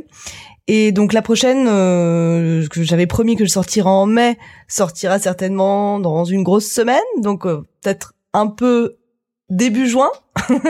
Mhm. Et ça parlera des voleurs. Donc euh, voilà, les voleurs au cinéma et puis euh, et puis les voleurs dans les médias, nos vrais voleurs à nous. Euh, voilà, les oh les, bal les Balkany, les Sarkozy. Enfin bon, je m'amuse bien en tout cas avec mes personnages. Trop bien. C'est la prochaine vidéo qui sortira, j'espère bientôt. Sur ta chaîne Vidéodrome. Clémentine, toi aussi c'est sur YouTube? Euh, Bah oui, sur cinéma et politique. donc ma dernière vidéo c'était sur le soap opéra et pour la prochaine, on change complètement d'univers puisque ça parlera des, alors ce qu'on appelle des thrillers paranoïaques euh, des années 70, euh, donc états-uniens, style euh, à cause d'un assassinat, les hommes du président, les trois jours du Condor, enfin ce genre de choses. Trop bien. Et puis mentionner aussi que vous avez fait des vidéos toutes les deux, Vidéodrome, cinéma et politique. Euh, ouais, c'était l'année dernière. Ah ouais, mais là, on a le droit de faire de la promo des trucs qui ont un an. Ah, c'est, on en a, c'est vrai qu'on on en a fait 8 quand même. C'est vrai que on a fait hein. pas mal. On a fait euh, des vidéos euh, sur. Alors en fait, on, le, notre sujet globalement, c'était de parler de de du travail, la représentation du travail des travailleurs et travailleuses euh, au cinéma. Et donc on a parlé de la fiction euh, sur la chaîne Cinéma et Politique. Et notamment donc de la classe ouvrière va au paradis qui a bah une palme d'or. Exactement. Mais qui est euh, accessoirement un très bon film aussi. Donc, voilà. Voilà et on a parlé des documentaires aussi sur le même sujet. Excellent. Vidéo sur le travail, les représentations du travail. Alice euh, Moi, j'ai aucune actu. Je déteste le travail, mais euh, je, vous pouvez me retrouver sur Twitter, euh, @philopoulpe. C'est bon. Est-ce que tu Twitch T'es partie de Zelda en ce moment, non euh, Évidemment, il y a des petits extraits de Zelda, comme tout le monde. Je suis euh, très occupée. C'est ça. Raph, où est-ce qu'on se retrouve? Moi, moi, je fais pas de vidéos, mes constructions, elles sont trop nulles dans Zelda. Mais euh, on me retrouve sur Twitter, Raphaël Jodon, et puis euh, pas d'actu particulière, mais euh, c'est pas grave. Raphaël Jodon. C'est bon. Puis moi, vous pouvez me retrouver à la radio tous les mardis matins euh, de 10h30 à midi sur les ondes de CISM euh, au 89.3 en FM à Montréal. On parle chansons dans une émission qui s'appelle C'est un tube. Parce qu'il n'y a pas que le cinéma dans la vie, il y a aussi les chansons. bah oui, bah oui. Quoi qu'il y a aussi beaucoup de festivals de chansons, il y a aussi beaucoup de compétitions. Bref, bref, bref. Et puis Raph, le podcast. Bah ouais, on. Alors d'habitude je dis toujours ouais, euh, suivez-nous sur Twitter et tout. Là, les algorithmes euh, revus par Elon Musk, qui sont quand même vraiment tout pétés. Donc euh, mm. suivez-nous sur Twitter et peut-être aussi un peu sur Instagram. On va essayer de, de mettre plus de choses. Une invention sans avenir ou juste sans avenir, vous trouverez facilement. N'hésitez pas à réécouter nos anciens épisodes. je crois qu'on a réussi à pas en faire qui soit trop trop dans la pure actu. Non. Donc il s'écoute encore bien. Il euh, y a des gens qui nous découvrent et qui disent Ah, j'ai refait tout depuis le début, euh, ça marche, euh, machin. Donc voilà. Vous avez, vous avez ça, vous savez quoi faire, parlez-en autour de vous. C'est la meilleure pub que vous pourriez nous faire. Mettez un petit logo sans avenir euh, au début des génériques de vos films. Euh, Soyez inventifs. On devrait déposer la marque, ce serait le moment. Ce serait le moment. Ben merci à tous et à toutes d'avoir été avec nous au micro. Merci de nous avoir écoutés. Puis on se retrouve dans 4 à 6 semaines. Allez, ça va dépendre de plein Voilà. de trucs pour un nouvel épisode et ce sera le 20e. Est-ce qu'il nous faudrait un thème concept? On sait pas. Si vous avez des idées pour un épisode 20, allez. On prend. donner des idées, on sait pas quoi faire. Bah, l'épisode euh, pour la police, ça peut être 22. Hmm, pas mal. C'est bon, on garde ça. ok, c'est vendu. Euh, Une fois n'est pas coutume, un épisode qui se termine donc sur un calembour. Merci Clémentine et salut tout le monde. Bye. Salut. Salut. Salut. N'oublions pas que ce festival est né d'une indignation, d'une colère, un acte de résistance fondé en septembre 1939 à la veille d'une tragédie qui allait enflammer le monde. La raison d'être de ce festival était et demeure l'exaltation de notre liberté. Vous me donnez la parole et je ne peux me contenter d'évoquer la joie que je ressens. Cette année, le pays a été traversé par une contestation historique, extrêmement puissante, unanime, de la réforme des retraites. Cette, contestation a été niée et réprimée de façon choquante. Et ce schéma de pouvoir dominateur de plus en plus décomplexé éclate dans plusieurs domaines. Évidemment, socialement, c'est là où c'est le plus choquant, mais on peut aussi voir ça dans toutes les autres sphères de la société, et le cinéma n'y échappe pas. La marchandisation de la culture que le gouvernement néolibéral défend est en train de casser l'exception culturelle française.